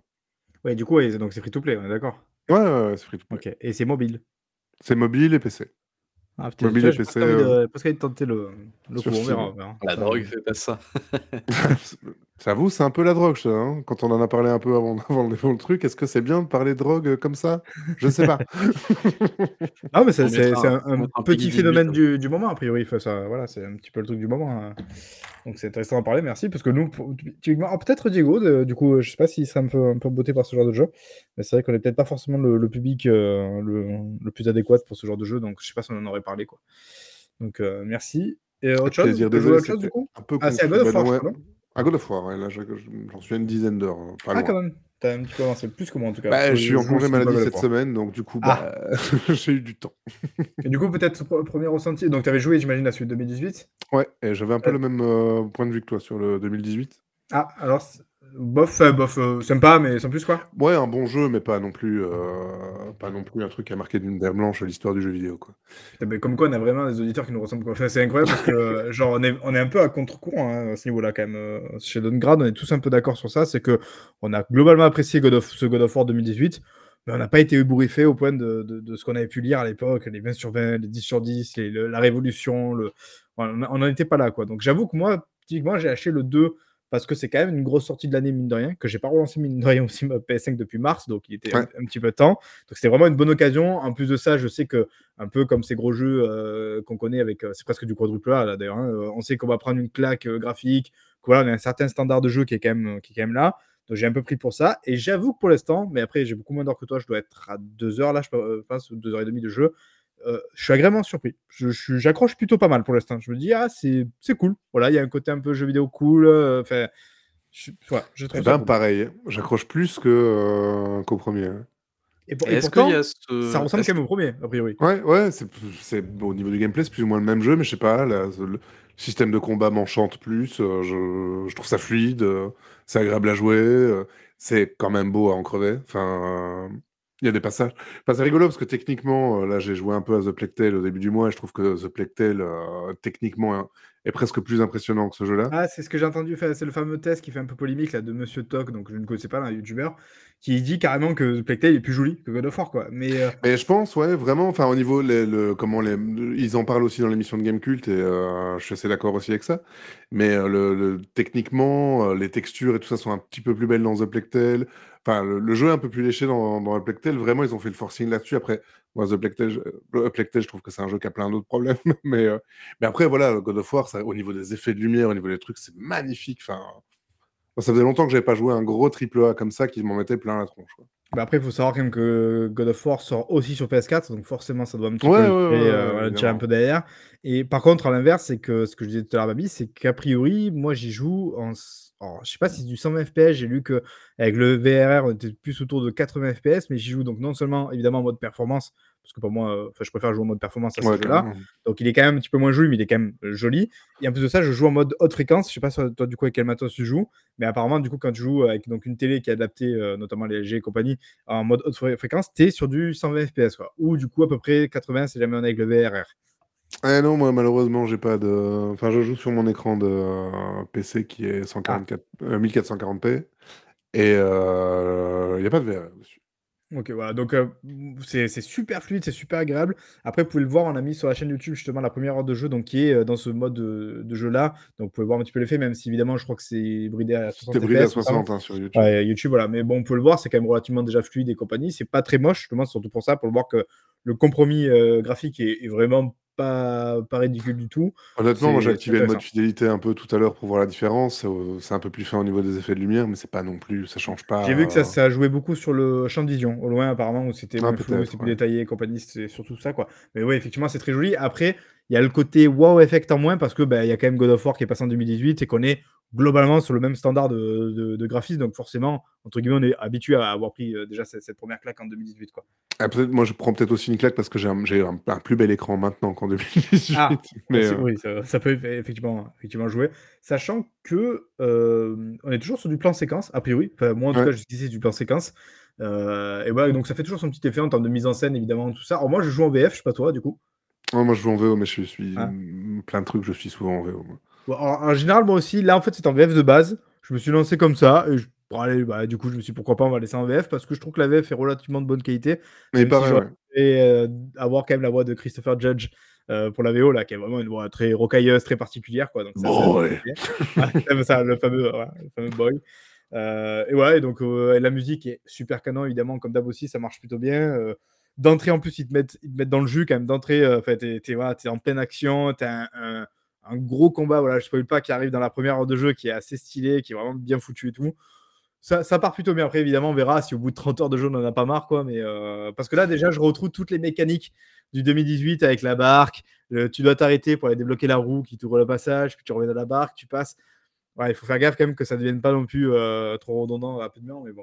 Mais après, je crois que c'est ça, c'est ça tout le long du jeu. Enfin, là, moi, j'en suis, j'ai fait, j'ai fait, ouais, genre, j'ai dû faire 5-6 heures de plus que toi, et c'est un peu ça tout le temps, quoi. Mais c'est le- Ouais. c'est un peu le même jeu, mais je sais pas pourquoi, je trouve qu'il y a un... Et puis, je trouve que l'écriture est... Enfin, les- les- la- là, ce que j'en vois pour le moment, la relation père-fils entre Kratos et Atreus, je la trouve beaucoup moins ridicule que dans le premier. Moi, Bah c'est ouais, un truc le qui me- premier, euh, comment dire, pâtissait un petit peu de ça, parce qu'en fait, c'était surtout dans le dernier tiers où ça devenait vraiment intéressant. Et d'ailleurs, je me souviens d'avoir Ouais. fini le jeu en 2010 et me dire, ah putain, mais c'est là que ça devient intéressant et ça se termine, quoi. Donc, euh, j'attends un peu ça aussi, effectivement, que ça soit un peu mieux, un peu plus intéressant, un peu mieux écrit que le, le- ce, qui, ce qui a l'air de ressortir en tout cas des tests. Donc, on verra, on verra si ça se confirme après euh, en jeu. Toi, Babi, euh, qui était quand même un gros fan de God of War à la base, enfin, la, le- la- la trilogie originale, tu avais été un, un peu comme nous, c'est-à-dire euh, mitigé sur le Formule, 2018. Et là, tout formule envie de jouer. originale, euh, ouais. C'est, moi je suis gros fan de la formule originale que j'aime beaucoup. Alors, heu, elle a ses défauts et cetera, mais il y avait vraiment ce côté, moi, qui m'avait frappé à l'époque, c'était ce côté vraiment gigantisme des boss absolument démentiels avec une, une mise en scène qui envoyait du bois et j'ai absolument pas retrouvé ça dans l'épisode de 2018 malheureusement. Il y a juste, allez, en haut de la montagne, voilà, pour pas spoiler, heu, pour les gens qui ont fait le jeu, en haut de la montagne, heu, quand on arrive au sommet où là, il y a un combat, je me suis dit: «Ah ça y est, j'ai enfin retrouvé mon God of War» et en fait non. Ça ça malheureusement, il y a que ce passage-là où vraiment j'ai retrouvé ce moment-là, mais sinon j'ai trouvé, le l'épisode de 2018, j'arrête pas de le dire, mais pour moi, c'est un épisode qui est très, très sage, en fait et je pense que je comprends aussi pourquoi ils ont fait ça aussi. Ils se sont dit: «On lance une nouvelle formule, voilà, on va essayer de on va essayer de maîtriser déjà ce nouveau truc avant de lâcher les chiens, quoi et là, moi, ma plus grande crainte, c'est que dans ce second épisode, ils aient pas lâché les chiens, justement et j'ai vraiment très peur de ça parce que normalement, ils ont la base. Ils ont la base technique, ils ont le moteur, ils maîtrisent leur script, ils maîtrisent la mise en scène, ils maîtrisent leur caméra, ils maîtrisent les combats. Donc en fait, heu, pour le Ragnarok, en fait, ils ont juste à dérouler, quoi et le problème, c'est que je sais pas si c'est le cas, en fait. Heu, bon après, on peut pas tellement se fier à toutes les notes et tout ça parce que, voilà, les exclusivités PlayStation, c'est toujours compliqué de savoir si c'est vraiment bien ou si, heu, les gens sont juste, heu, hypés pour faire du buzz parce que c'est PlayStation. C'est toujours un peu compliqué de se situer à ce niveau-là, mais non, après, bah, je pense que j'y jouerai un jour, hein, quand il sort sortira sur, sur PC dans 1 ou 2 ans, je pense que je le ferai et puis on verra bien, quoi, voilà. Bah, en tout cas, déjà au niveau enfin le combat dont Marc parlait, le le combat qui termine l'intro, bah, au niveau mise en scène, moi je trouve qu'il y a déjà il y a déjà du punch parce que c'est rigolo parce que la la séquence d'intro, la 1re heure de jeu, elle ressemble quand même pas mal à celle de 2018 Ouais. mais heu, tu sens que ouais, là là, moi je trouve que sur c'est c'est un peu le même genre de truc, mais ils ont lâché les chiens là, pour le coup, vraiment, moi je trouve, hein. Ouais, Pour reprendre du ce que coup, tu disais avant, ouais.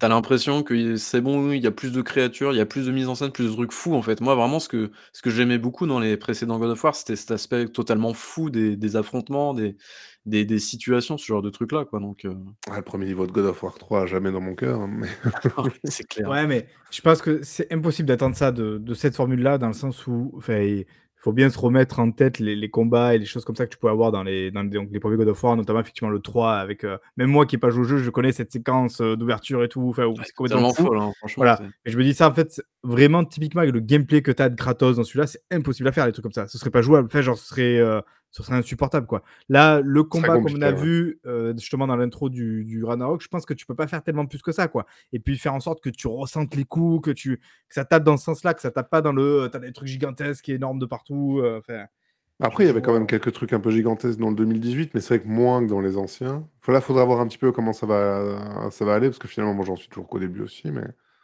mais je suis quand même plus plus saucé que je l'étais à l'époque, sur le 1er. Bon, bah, c'est plutôt, c'est plutôt bon signe. Est-ce que tu as joué du coup à autre chose? God of War et ce Marvel Snap? Non, c'est déjà pas si mal. C'est déjà pas mal. Babi, tu veux que je j'y passe ou tu passes après Vas-y, vas-y, passe, passe, Ouais. passe. En plus, je t'ai préparé le petit trailer. Est-ce que tu nous parlerais pas d'une célèbre mascotte bleue? Oui, parce que bon, évidemment, God of War, voilà, on vous en a parlé, donc je vais je vais pas y revenir dessus et effectivement, j'ai aussi acheté le jeu que personne n'aime avant même qu'il sorte, à savoir Sonic Frontier. Voilà, c'est vraiment le je pense, c'est un petit peu le le vilain canard du du moment et franchement, difficile d'en vouloir aux gens parce que, bah, moi-même, heu, en regardant la vidéo, je me dis: «Oh là là, vers quoi ils partent ces gars-là? Qu'est-ce que c'est que ça?» en plus, ils en ont fait un peu des caisses en mode genre: «Eh les gars, on revient avec Sonic, c'est la folie, on a un nouveau truc de ouf et tout». Heu, sauf que, bah, quand on a vu les vidéos, peut-être un petit peu moins ce passage-là qui est quand même sympa, mais plus, heu, les niveaux un petit peu en open world, ça ça donnait quand même vachement l'impression de jouer à Halo Infinite, à savoir un mode, un mode un petit peu grand, ouvert, mais vide, heu et et assez monochrome. Alors donc si je résume bien, aujourd'hui, tu t'es mis à dos les fans Nintendo et les fans c'est et un peu les fans, PlayStation, parce qu'on a dit que God of. War, heu, 2018 était pas ouf, voilà, c'est génial, le ah, c'est pas mal, c'est pas mal. le Kente. Non, non, mais alors, effectivement, c'est un peu ça. Effectivement, la DA est pas fou. Vraiment, je pense vraiment qu'à un moment donné, il va falloir qu'ils qu'ils recrutent quand même des mecs, des artistes, des vrais artistes, parce que c'est quand même pas fo folichon. Heu, effectivement, ça fait quand même un peu monde ouvert, un peu Il y a de grand la et un peu pêche, il y a de la pêche, Day One, Il y a de la go pêche, to, effectivement, il y a des séquences de pêche. Heu, mais par contre, beh, je suis agréablement surpris quand même, quand même parce que, beh, en fait, c'est assez fun à jouer. C'est con, mais c'est assez fun. Il y a ces niveaux-là, là, qu'on voit qui sont des niveaux un petit peu des instances, en fait, particulières dans le dans l'open world, où il faut faire ces niveaux. Il faut les masteriser, ces niveaux-là, qu'on a vu un petit peu avec les plateformes. C'est-à-dire qu'en fait, vous avez, heu, 4, heu, 4 récompenses selon, heu, si jamais vous faites tel temps, si jamais vous récupérez tant de pièces, si jamais vous récupérez toutes les pièces rouges. Voilà, il y a des trucs un peu comme ça qui vous donnent après des récompenses qui, elles, vous permettront d'aller accéder à d'autres trucs plus tard et tout. Donc voilà, donc il faut les masteriser. C'est des niveaux assez courts en général, genre 1 minute, 1 minute 30. Mais, heu, il y a plusieurs chemins possibles. Il faut les refaire plusieurs fois pour réussir à bien faire le truc et compagnie. En plus de ça, on est noyé donc dans ce fameux monde ouvert. Je sais pas si tu as peut-être accès à la vidéo YouTube qu'on a mis? Ouais, il y a ce monde ouvert un petit peu, voilà, tu peux la mettre genre vers, heu, 20 minutes, je pense, de jeu à peu près pour, pour qu'on voit un peu où où c'est parce que c'est un peu ça pour l'instant et c'est en fait un grand monde ouvert, il y a presque, je dis presque, un côté Breath of the Wild, dans le sens où, en fait, ce monde ouvert est parsemé de petits points un peu précis, où il y a des énigmes à résoudre pour pouvoir débloquer, en fait, après la zone sur le côté. Alors, c'est pas pareil que Breath of the Wild, dans le sens où il fallait rentrer dans un temple et puis après, voilà et c'était un petit peu plus élaboré, pour être franc. En revanche, heu, là, en fait, dans dans ce monde ouvert-là, ça va être des petits points un peu particuliers et en fait, il faut faut comprendre, en fait, l'énigme du coin. C'est-à-dire que c'est pas c'est pas expliqué et tout. Faut un petit peu, heu, analyser le terrain et comprendre un petit peu ce ce que ce qu'il faut y faire. Euh, ça va être, euh, je sais pas, en termes d'exemple, qu'est-ce qu'on a? Euh, Va falloir, par exemple, il va y avoir plusieurs dalles au sol euh, lumineuses et il va falloir réussir à, passer sur toutes les dalles, dalles lumineuses euh, dans un ordre précis pour pouvoir toutes les éteindre ou toutes les allumer et compagnie. Et hop, ça va débloquer un peu le truc. Donc, ça va débloquer la zone de la carte et ça va débloquer les 3-4 activités annexes à faire un petit peu dans le coin. C'est un peu comme ça. Après, vous allez avoir des mini-jeux à faire, notamment avec Amy, qui est le, la copine un petit peu de Sonic, qui elle aussi s'est retrouvée bloquée dans ce monde euh, un peu particulier. Bon, après, je ne vous spoil pas le scénario, entre guillemets, qu'il peut y avoir, mais, mais voilà. Euh, Il y a des trucs un peu comme ça à faire. Après, il y a une vraie sensation, sensation de vitesse. Alors, on ne va pas forcément le voir sur la vidéo YouTube déjà parce que ça rame, mais aussi parce que, euh, en fait, euh, quand on a le nombre de, de rings au max, alors c'est les petits anneaux jaunes qu'on peut récupérer, et euh, vraiment, on a un gros, boost de vitesse qui est beaucoup plus important que celui qu'on peut voir là en vidéo, qui, qui, donne un vrai feeling assez intéressant où on peut aller très rapidement d'un point à l'autre. Et quand on commence à s'y faire un petit peu aux commandes, c'est assez cool. Sachant qu'après, il y a plein de trucs. Voilà, on peut utiliser des bumpers, comme on peut le voir là, qui vous permettent d'accéder à des trucs euh, en hauteur ou plus ou moins loin et tout. Et il joue beaucoup avec ça. Je trouve que le mélange se fait plutôt bien. Après, évidemment, c'est sûr qu'il faudra voir, parce que le jeu apparemment dure à peu près 15-20 heures, il faudra voir si au bout de 15 heures, euh, c'est quand même pas super relou, et si jamais ils arrivent à se varier. Sachant que c'est pas juste une grosse carte ouverte, apparemment c'est plusieurs instances, si j'ai vu, de, cartes ouvertes. Moi, je suis encore sur la première, même si j'ai quelques heures de jeu là, donc il faudra voir après ce que donnent les, autres. Euh, Il y a une vraie sensation un petit peu de puissance aussi quand on, joue avec les combats et compagnie, euh, avec un petit côté RPG où on peut avoir, voilà, on peut grappiller des, des pouvoirs euh, selon ce qu'on débloque. On peut voilà, augmenter en pouvoir aussi si jamais on retrouve des petits personnages. bah, c'est ça d'ailleurs, les, les fameux cocos là, qu'on peut ensuite ramener à, des gens pour avoir plus de, plus de vie, plus de- de- d'attaque, plus de défense, des choses comme ça. Voilà, donc il y a, Je me dis pourquoi pas? Ça fait un peu prototype, très franchement. C'est pour ça que je parle d'Halo Infinite parce que j'ai eu un peu la même sensation.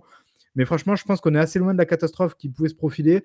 Même si là, une fois de plus, je, pense qu'il leur manque un petit truc. Il leur manque voilà, peut-être des vrais artistes avec une vraie proposition euh, canon qui ferait un peu, qui ferait un peu mouche. Techniquement, c'est pas la folie, même si ça suit plutôt bien le côté vitesse et c'est l'essentiel de Sonic. Après, c'est pas super super joli, quoi, vraiment. Euh, là, ça rentre d'ailleurs, je trouve mieux finalement en vidéo que, que en jeu. Euh, C'est terrifiant quand même. oui, oui, parce que bon, voilà, il pleut, donc c'est peut-être pas la meilleure séquence, mais ouais, il y a des moments où ça rentre plutôt bien en, en vidéo ou en screen et c'est un petit peu moins le cas en jeu. Alors par contre, Mais, euh, est-ce que le jeu nous a pas fait une Breath of the Wild? Les environnements ont l'air vides et chiants, non? Enfin, je veux dire, à première vue en Bah, tout cas. c'est hein. ça. Mais clairement, bah, c'est ça. Euh, on va pas se mentir, c'est relativement le cas, surtout que les ennemis sont assez anecdotiques, même s'il y a quelques petits combats qui sont vraiment cool avec des gros mobs, c'est assez sympa, c'est plus technique qu'il y paraît. Euh, après, évidemment, là, ce que, vous voyez, en tout cas pour les heures de jeu que j'ai là maintenant, c'est vraiment ça, tout le temps. C'est voilà, donc euh, vous avez des mobs un peu à droite à gauche, vous avez des plateformes en l'air où ça n'a vraiment strictement aucun sens qu'il y ait des plateformes là, mais bon, pourquoi pas. Et après, alors, ce qui est cool, c'est ben, ces moments où tu vas commencer à aller prendre un bumper, puis en fait, hop, tu te rends compte que du coup, tu arrives sur un rail, et là, hop, il faut que tu aies le réflexe de choper le truc qui va te mener en l'air, puis ça va te remettre sur un rail, et ainsi de suite. Et quand c'est assez satisfaisant, quoi. Quand tu arrives à faire tout ça, vous voyez là, typiquement, là, là j'ai résolu le truc, c'est-à-dire qu'il fallait juste retourner le, le sablier dans le coin. T'as des petites épreuves des, des- partout, quoi. Voilà, et là, du coup, bah, on doit arriver à, à cette zone-là, voilà, dans un temps donné, évidemment, donc ça joue avec la vitesse. Ah, En vrai, je pense que si tu, si tu joues au jeu en mode je me prends pas trop la tête par petites sessions, ça peut être assez sympa, non? Enfin, je me trompe peut-être, c'est exactement mais- ça. Ouais. Moi, là, typiquement, quand, ben, par exemple, madame, euh, c'est con, mais bah, quand madame va à la douche ou quoi, que j'ai un petit, un petit créneau, je suis assez content de pouvoir vite fait de lancer Sonic et, de me faire, voilà, pendant euh, 10-15 minutes, me faire euh, un ou deux trucs euh, sur la map, d'aller chercher des machins et tout. C'est assez satisfaisant, quoi. C'est plutôt cool, du coup, dans ce sens-là. Après, une fois de plus, il faudra voir, évidemment, dans 10 heures si ça devient pas saoulant. Mais là, je veux dire. euh, ben en fait, pourquoi pas quoi. Et si, si vous êtes fan de Sonic, je, je peux pas trop vous dire dans le sens où moi j'ai pas trop joué aux derniers qui sont sortis et tout, donc je suis suis pas un vrai fan de Sonic en soi, donc je peux pas trop vous dire. En revanche, je pense que si, si effectivement vous cherchez un, un jeu un peu pour chill comme ça sur un monde ouvert avec deux trois trucs à faire et tout, avec euh, une petite sensation de vitesse et tout, ben en vrai ça peut le faire. Ça peut être, euh, ça peut être une bonne opportunité. Je trouve qu'en fait ce jeu il aurait dû sortir au milieu de l'été, tu vois. Au milieu de l'été, je trouve qu'il aurait été parfait quoi. Ce petit jeu voilà au milieu de l'été où t'as pas trop envie Ça de fait un peu parler d'attraction ouais, quand on parle comme ça. Mm, Donc euh, voilà, c'est c'est visiblement pas la catastrophe annoncée. Après, on verra. Je vous en parlerai plus euh, sans doute durant le test quand j'aurai terminé ça. Euh, mais voilà, je, je navigue donc entre Kratos et Sonic et c'est assez, c'est assez remarquable la différence entre les deux jeux. Mais c'est. Pas... Du coup, j'ai envie de courir très vite avec Kratos, mais ça, ça court pas aussi vite. Et il me manque une petite hache peut-être avec Sonic pour que ça soit vraiment. D'arracher les têtes des petits animaux mignons. Ah, ah, par contre, il y a un vrai côté, ça c'est un peu dommage, je trouve, mais après, euh, c'est Sonic, hein, mais il y a un vrai côté niais en fait dans le jeu. Et ça, ça me saoule un peu. Déjà, euh, Sonic, on dirait un peu un gogol quand il parle, on dirait qu'il a, il a un rhume et qu'il est gogol. Donc c'est vraiment Ah là là, mais pourquoi est-ce que tu es là? Ça fait un peu bon. euh, ouais. Ah, c'est vrai, j'ai- Déjà, il vu parle vidéo, euh. Ouais, déjà, il, il y a une VF aussi, donc ça c'est pas gagné. Apparemment, c'était pas le cas dans tous les jeux, euh, dans tous les jeux Sonic. Ah non, mais elle a l'air cata. hein. Enfin, moi, j'ai juste vu une vidéo quand le- Ouais. la- le, doublage de Sonic, il a l'air. Disons affreux. que j'en viens à regretter un peu Malik Bentala, donc c'est dire quand même à quel, à quel stade on en est. Merde. Et en plus, il y a la séquence, vous avez vu, la fameuse séquence de pêche, c'est encore pire parce que l'autre perso, c'est vraiment Oh, bah alors Sonic, pourquoi t'es ici? Ah, bah moi je suis arrivé là, du coup je pêche, tu veux pêcher? Voilà. Et lui, il fait, Ah, bah oui, mais moi je veux bien, tu me donnes une canne à pêche. Voilà, Enfin, ça fait un peu ça quoi. J'avais envie de la prendre en vidéo, de vous la balancer ce soir, mais j'ai pas eu le temps. Mais Mais quel enfer, mon gars. c'est c'est un, c'est un peu curieux, voilà, on va dire. euh. Après, oui, c'est vrai que je vous ai parlé pareil, il y a une petite feature un peu sympa, on la voit pas euh, dans la vidéo là, je crois. En fait, on peut faire ce qu'ils appellent une course boucle.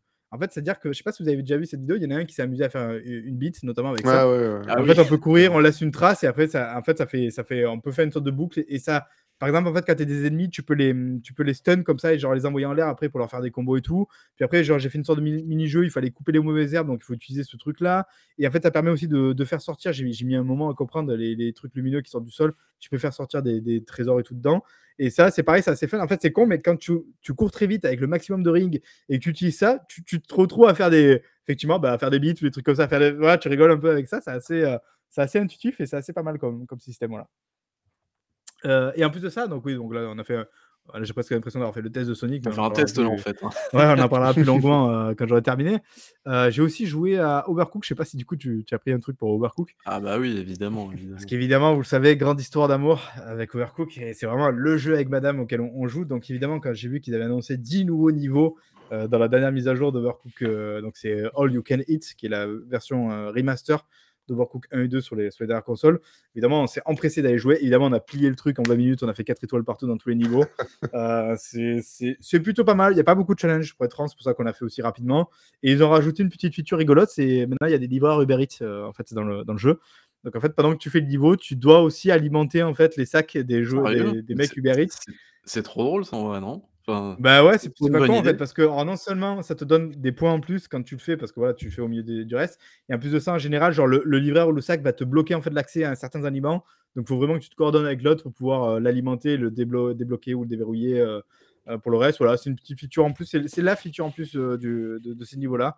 Je pense qu'ils testent un peu des trucs peut-être pour éventuellement un Overcook 3, mais, mais voilà, c'était sympatoche. C'est validé, c'est validé sur 20. voilà. Et je crois que j'ai fait le tour, mon cher Babi, si jamais tu veux toi nous donner tes jeux. Ça marche.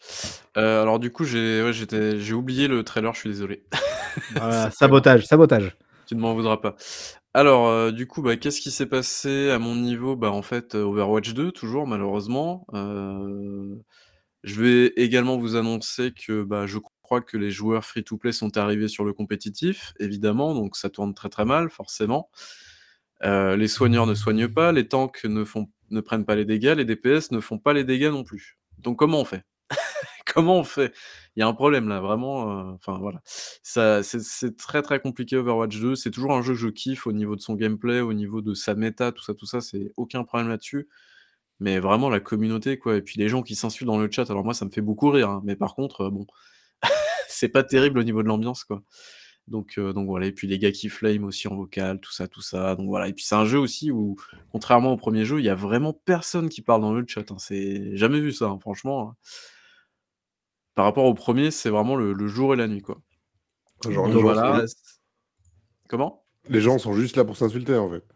Oui, heu, peut-être, hein, je sais pas, J'ai pas souvenir, mais le, le premier, il était pas passé free to play à la fin? Non, non, il a jamais été free to play le le 1er.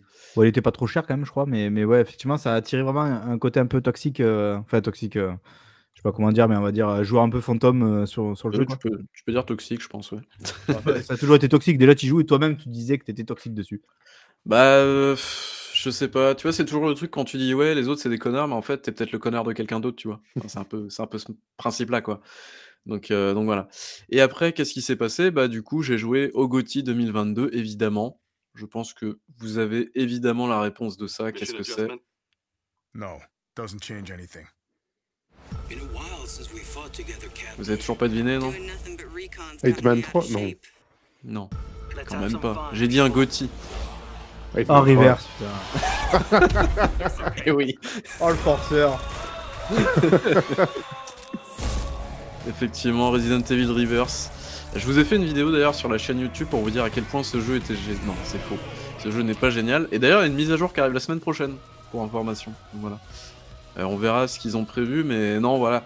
Ce que jeu, j'ai mis dans la vidéo ce que ce que j'ai dit en gros dans la vidéo YouTube, c'est que à quel point ce jeu était un putain de gâchis, dans le sens où Capcom, on se demande ce qu'ils branlent avec leurs leurs jeux multi à chaque fois. Ils font vraiment n'importe quoi. Mais, heu, mais que quand même, heu, je trouve que le jeu avait un un potentiel de fun assez assez ouf. Heu, ça franchement, je pense pas vraiment qu'on puisse lui enlever ça. Ça, j'ai trouvé ça vraiment, vraiment super cool. Bah, dans le sens où voilà, tu joues, tu lances ta partie et même comme ça, franchement, ça fonctionne très, très bien et et c c'est le fun, quoi, en fait, tout simplement. Il y a y a rien d'autre à dire, quoi. C'est c'est toi, Heu Gastonon, qui demandait s'il était sérieux? Ouais, ouais, sur Twitter, il y a un moment. voilà, mais parce que j'ai pas vu le live que vous aviez fait, et genre vous twittiez tellement dessus, j'étais à un moment, je me dis, mais ils sont premier degré ou pas? En fait, ça a l'air tellement tellement forcé le sur le jeu que. Non, alors en vrai, heu, en vrai, voilà, je je suis totalement conscient que le jeu, c'est de la merde. Enfin, que les mecs, ils ont juste fait un melting pot de ce qu'ils avaient en termes d'assets. Ils ont fait un vieux jeu tout moisi à la fin. Mais étonnamment, le résultat, enfin, Marc, heu, s'il te plaît, soutiens-moi sur ce coup-là. ça peut être fun, Le jeu enfin, hein. le jeu est mais étonnamment fun. alors, j'avoue que quand on y avait joué à la bêta, il y a il y déjà, heu, ça un moment, parce que c'était l'année dernière, que c'était censé déjà sortir l'année dernière. J'avais été surpris parce qu'effectivement, mmh, ça marche plutôt bien, en fait. Fait genre, heu, c'est pas dégueu en termes de sensations et tout, Ah ouais, en termes de de, comment dire? De de cohérence quand tout le monde se rentre dedans et tout. Il y a il y a un vrai délire qui qui marche plutôt bien. En revanche, là, vraiment, avec la release, je trouve que franchement, ouais, on est sur Twitch, il faut qu'ils aillent se faire enculer, quoi. Vraiment, enfin, sans déconner, c'est inadmissible ce qu'ils ont fait, quoi. Le jeu sort avec 2 cartes, avec, heu, 6 ou 7 personnages, donc 6 6 ou 7 perks, en fait, quoi. Et et et c'est scandaleux, c'est pas normal, quoi. Et puis on a joué en en lobby, donc c'est-à-dire qu'il y avait Babi, il y avait donc Diego, il y avait moi, à 3, et c'était impossible d'aller jouer avec les autres joueurs, quoi. Alors le problème, c'est que tu Ah ouais? temps rond à 3, quoi. Ça gâche un peu le le concept du jeu. Donc voilà, donc c'est pas possible, c'est des défauts. En plus de ça, le jeu, il est pas free to play, alors qu'il faut qu'il soit free to play quand même, Ah, parce que, ouais, le. Le jeu, il, il est inclus euh, dans Resident Evil 8, mais. euh, Ah, il faut Resident Evil 8. Enfin, il faut que tu aies Ah acheté ouais. à un moment donné Resident Evil 8, quoi. Sinon, t'as pas accès au jeu, quoi. Ouais, tu peux, ouais, tu peux même pas l'acheter pour pas cher en standalone, quoi. Et je, ouais, je crois qu'il est même. Non, tu... je, je sais pas si Babi, mais je crois qu'il est pas accessible. Non, non, il est, il pas, standalone. il est pas accessible en standalone. Il faut, en fait, il est rajouté automatiquement dès que tu possèdes euh, Village. Il y a aucune autre possibilité. Rien que ça, tu vois. Enfin, c'est débile, mais c'est débile, mais c'est d'une débilité sans nom, quoi. Les gars, vous auriez dû faire un lancement avec d'autres cartes en free to play, avec des skins ou si- toutes vos conneries si vous voulez, hein, mais vous aurez mis déjà le jeu free to play, ça aurait été mais mi- mille fois mieux, quoi. Effectivement, Franchement, tu, là, tu mets le jeu free to play, tu le sors avec euh, allez, 6 ou 8 cartes, avec une dizaine de personnages, enfin de, de, de perks du coup. Euh, genre franchement, sans déconner, j'y jouerai sans doute là. Enfin genre vraiment en ce moment, j'y jouerai probablement. euh, ah si, c'est et le fait de pouvoir jouer avec les autres joueurs tout en étant dans un lobby avec tes, tes potes, sinon c'est ça, je crois que ça va arriver, il me semble. Voilà, si je dis donc pas de c'est, bêtises. c'est- et comme l'a dit Babi, donc ça, euh, tu le mets pas free to play, tout. franchement, c'est du sabotage quoi. C'est vraiment, le, genre ils ont dû le sortir en se disant bon ben, on a quand même développé un truc, euh, le jeu existe, on va le sortir, espérer qu'il y ait deux trois couillons euh, comme Babi qui vont peut-être dépenser des sous euh, dans les season pass et compagnie. Mais pareil, les season pass ils servent à rien. Enfin, c'est, c'est, c'est, c'est un vrai gâchis quoi. Et, et vraiment, on dit pas ça genre pour troller ou quoi parce que. bah, parce que c'est dommage quoi. Franchement, ça, ça marchait plutôt bien et c'est vraiment un jeu un, un peu jeu, jeu Essayez-le, de hein. surprise euh, sur lequel on Si jouer, vous quoi. avez Village chez vous, euh, sur console ou sur PC, essayez-le, ça, ça coûte rien, donc euh, voilà quoi. Ouais, écoute, Et après, moi, bon, il y l'ai- a deux, pas trois encore fait, trucs. mais je l'avais pris en solde, je, je l'essayerai. ouais. En termes de gameplay pur, effectivement, il y a deux trois trucs aussi. Ça aurait pas été déconnant de mettre un peu des sensations avec les armes parce qu'il y a aucune sensation, il y a aucun feeling. C'est un peu dommage, voilà. Ça, ça, ça aurait rajouté un truc un peu sympa, voilà. Mais par contre, le délire de jouer, euh, du coup, donc tu commences avec une perk, donc avec un personnage qui a deux types d'armes différents et un pouvoir un peu spécifique. Ensuite, durant le jeu, tu vas pouvoir récupérer notamment des fioles de virus et compagnie qui vont te donner en fait un certain grade entre guillemets de monstre. Et en fait, quand tu meurs, tu te transformes en monstre, donc plus ou moins puissant selon ce que tu as récupéré au cours de, de ta partie. Et là, tu peux aller traquer les autres. Et donc, ça donne une sorte de d'asymétrie de gameplay qui est vraiment intéressante où quand tout le monde se tire dessus et que c'est un peu le bordel, bah, tu peux du coup choisir d'aller plutôt te venger vers ce mec là ou tu peux presque des fois te mettre d'accord entre deux monstres en disant genre non bah d'abord buter euh, le joueur classique plutôt que de te défoncer la gueule entre toi. Ça, ça donne une sorte d'alchimie qui est pas euh, inintéressante quoi. Et du coup c'est dommage que derrière il ait autant de défauts qui le tire vers le bas Attendez, je sais pas si je peux vous diffuser un peu, un peu de gameplay quand même, hein, parce que franchement, euh, du vrai gameplay.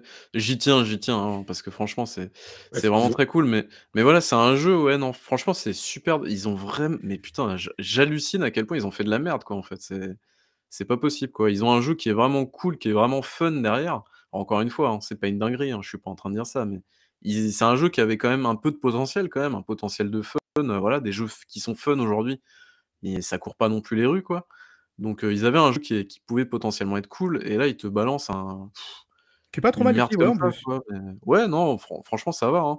Après, c'est pas un jeu non plus, tu vois? C'est du 6, heu, il y a 6 c'est du 6 joueurs qui se connectent, sur chaque partie, donc tu es pas sur, es sur des toutes petites cartes avec, avec des avec des ouais, des points chauds, en gros, quoi. En gros, tu as, mmh, tu as, heu, en général 2 bâtiments, l'un en face de l'autre et au milieu, tu as une espèce de zone un peu ouverte où, les gens viennent se friter dedans, quoi et hem Et puis c'est non, intéressant parce qu'en général, les jeux de ce genre-là, donc qui sont en général asymétriques, c'est soit tu joues entre guillemets le, le héros, soit tu joues le monstre qui est en général face à plusieurs héros. Là, en fait, tu joues les deux rôles, donc c'est intéressant. Enfin, genre, il y a vraiment une sorte de dualité de, de gameplay qui est relativement intéressante, sachant que quand tu es un monstre, en plus, tu vois les joueurs humains à travers les murs, eux ne te voient pas.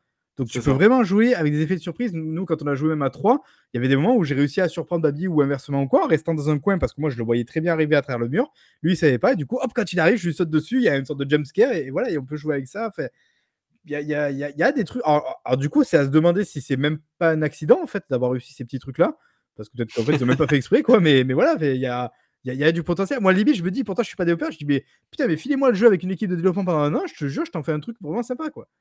Ouais, mais est-ce qu'ils ont pas voulu faire ça en mode cahier des charges parce qu'ils l'avaient promis, donc au bout d'un moment, il fallait bien sortir un truc. Ouais, donc moi, voilà, moi je sens qu'il y a ça. Je sens qu'il y a du- soit du, semi- du semi-sabotage, soit genre du. Voilà, effectivement, genre on avait développé un truc, c'était censé sortir la dernière. Bon, à un moment donné, il faut quand même bien qu'on le sorte. Donc voilà, on va la sortir et, et puis voilà, on le balance dans l'idée. Peut-être mecs, qu'après, il avait 6 ou 7 cartes le jeu et qu'ils ont cuté volontairement pour essayer Mm. de te faire une sorte de, de semi. euh, suivi de jeu euh, avec des nouveaux trucs, mais en fait, ils ont, déjà perdu tout le monde, quoi. C'est ça le problème. Après, les, mecs, ils ont tenté aussi. hein. On a parlé la dernière fois de Resident Evil euh, Resistance, qui était, euh, qui était un mode, enfin un mode asymétrique justement, qui était bah, vendu, enfin fourni avec justement le remake de Resident Evil 3, euh, qui lui était un aussi une espèce de, de comment dire, de tentative aussi multijoueur de, de la licence Resident Evil.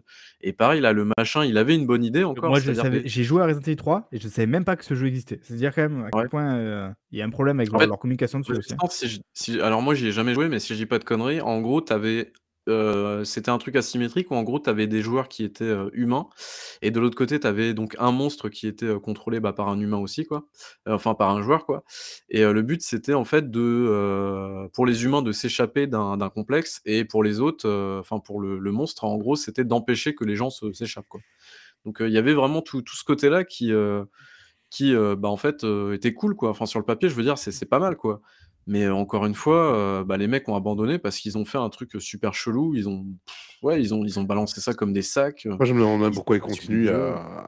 pourquoi ils continuent à faire des modes multi euh, sur les Resident Evil. T'as l'impression que Capcom, ils sont toujours coincés dans les années 2010 où, euh, Ouais. dans le cahier des charges, tous les jeux solo devaient avoir un multi parce que c'était comme ça, quoi. Là, plein- ouais, ils, ils ont vraiment tenté beaucoup, beaucoup de jeux. hein. Genre, on doit Ouais. être à une quinzaine, dizaine, quinzaine de jeux multi euh, autour de Resident Evil, avec plus ou moins des réussites. Et franchement, des fois, voilà, ben là, comme là, où il y a, y a des, des trucs intéressants. Où moi, c'était Opération Raccoon City que je trouvais pas trop, trop mal. Il y avait de l'idée aussi, même si voilà, c'était pas très bien exécuté, que le jeu était clairement sorti un an trop tôt. Il y avait des gros bugs, des gros trucs pas finis et tout. Mais il y avait de l'idée dans, dans le gameplay, quoi. Et après, là aussi, où je, je me dis, je ne comprends pas qu'en 2022, ils aient toujours pas fait ça. Pourquoi ils ressortent pas Resident Evil Outbreak?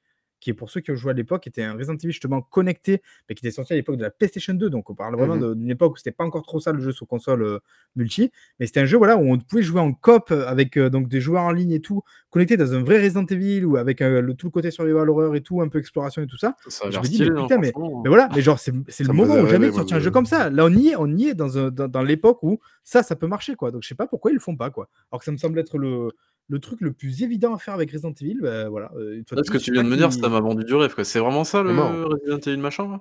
Ouais, ouais, bien sûr. Mais sauf que voilà, c'était l'époque PS2. C'est un jeu qui avait surtout marché au, au Japon. Et puis, tu sais, à il l'époque de la PS2, jouable- fallait être connecté. C'était une galère à se connecter et compagnie. Donc, voilà. Il était, jouable en... il était jouable en ligne que sur la version japonaise, sur la version américaine Ah ouais Ah, Ok, ouais, ouais. ouais. Moi, j'ai jamais joué, mais je. Enfin, je veux dire, je, je connais le projet et compagnie. tant- en j'ai jamais joué j'ai le jeu chez moi.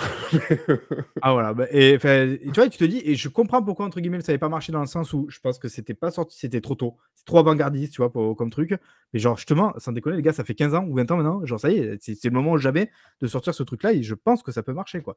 Je, je comprends pas. Voilà, ça c'est vraiment un truc qui me. Et vraiment, je, je ne comprends toujours pas ce que fait euh, Capcom avec Resident Evil, sachant que franchement, les remakes, ils ont l'air de pas trop déconner, ils ont l'air de faire des trucs plutôt sympas, même si. Fois de plus, je trouve qu'on n'est pas au niveau du premier. Bon, malheureusement, on le sera probablement jamais parce qu'il n'y a pas forcément les mêmes personnes derrière. Euh, mais en plus de ça, d'ailleurs, genre typiquement quand je vois ce qu'ils font avec Resident Evil Village, avec le, le DLC là, le Shadow, euh, Shadow of Rose, Rose, ouais. je crois que c'est ça, voilà. Où d'un coup, tu te retrouves à jouer ce- cette fille avec les pouvoirs magiques et tout. Tu pff, mais Bah, t'as de la quelle chance, la on aurait cohérence pu- de votre truc là fait... La chance, on aurait pu se retrouver avec euh, Resident Evil 9 comme ça, donc heu, tu vois, ils l'ont fait en DLC. Ah, attends, attends, attends, on l'a- pas eu encore, Resident Evil 9. Attends de voir ce qu'ils vont faire. hein.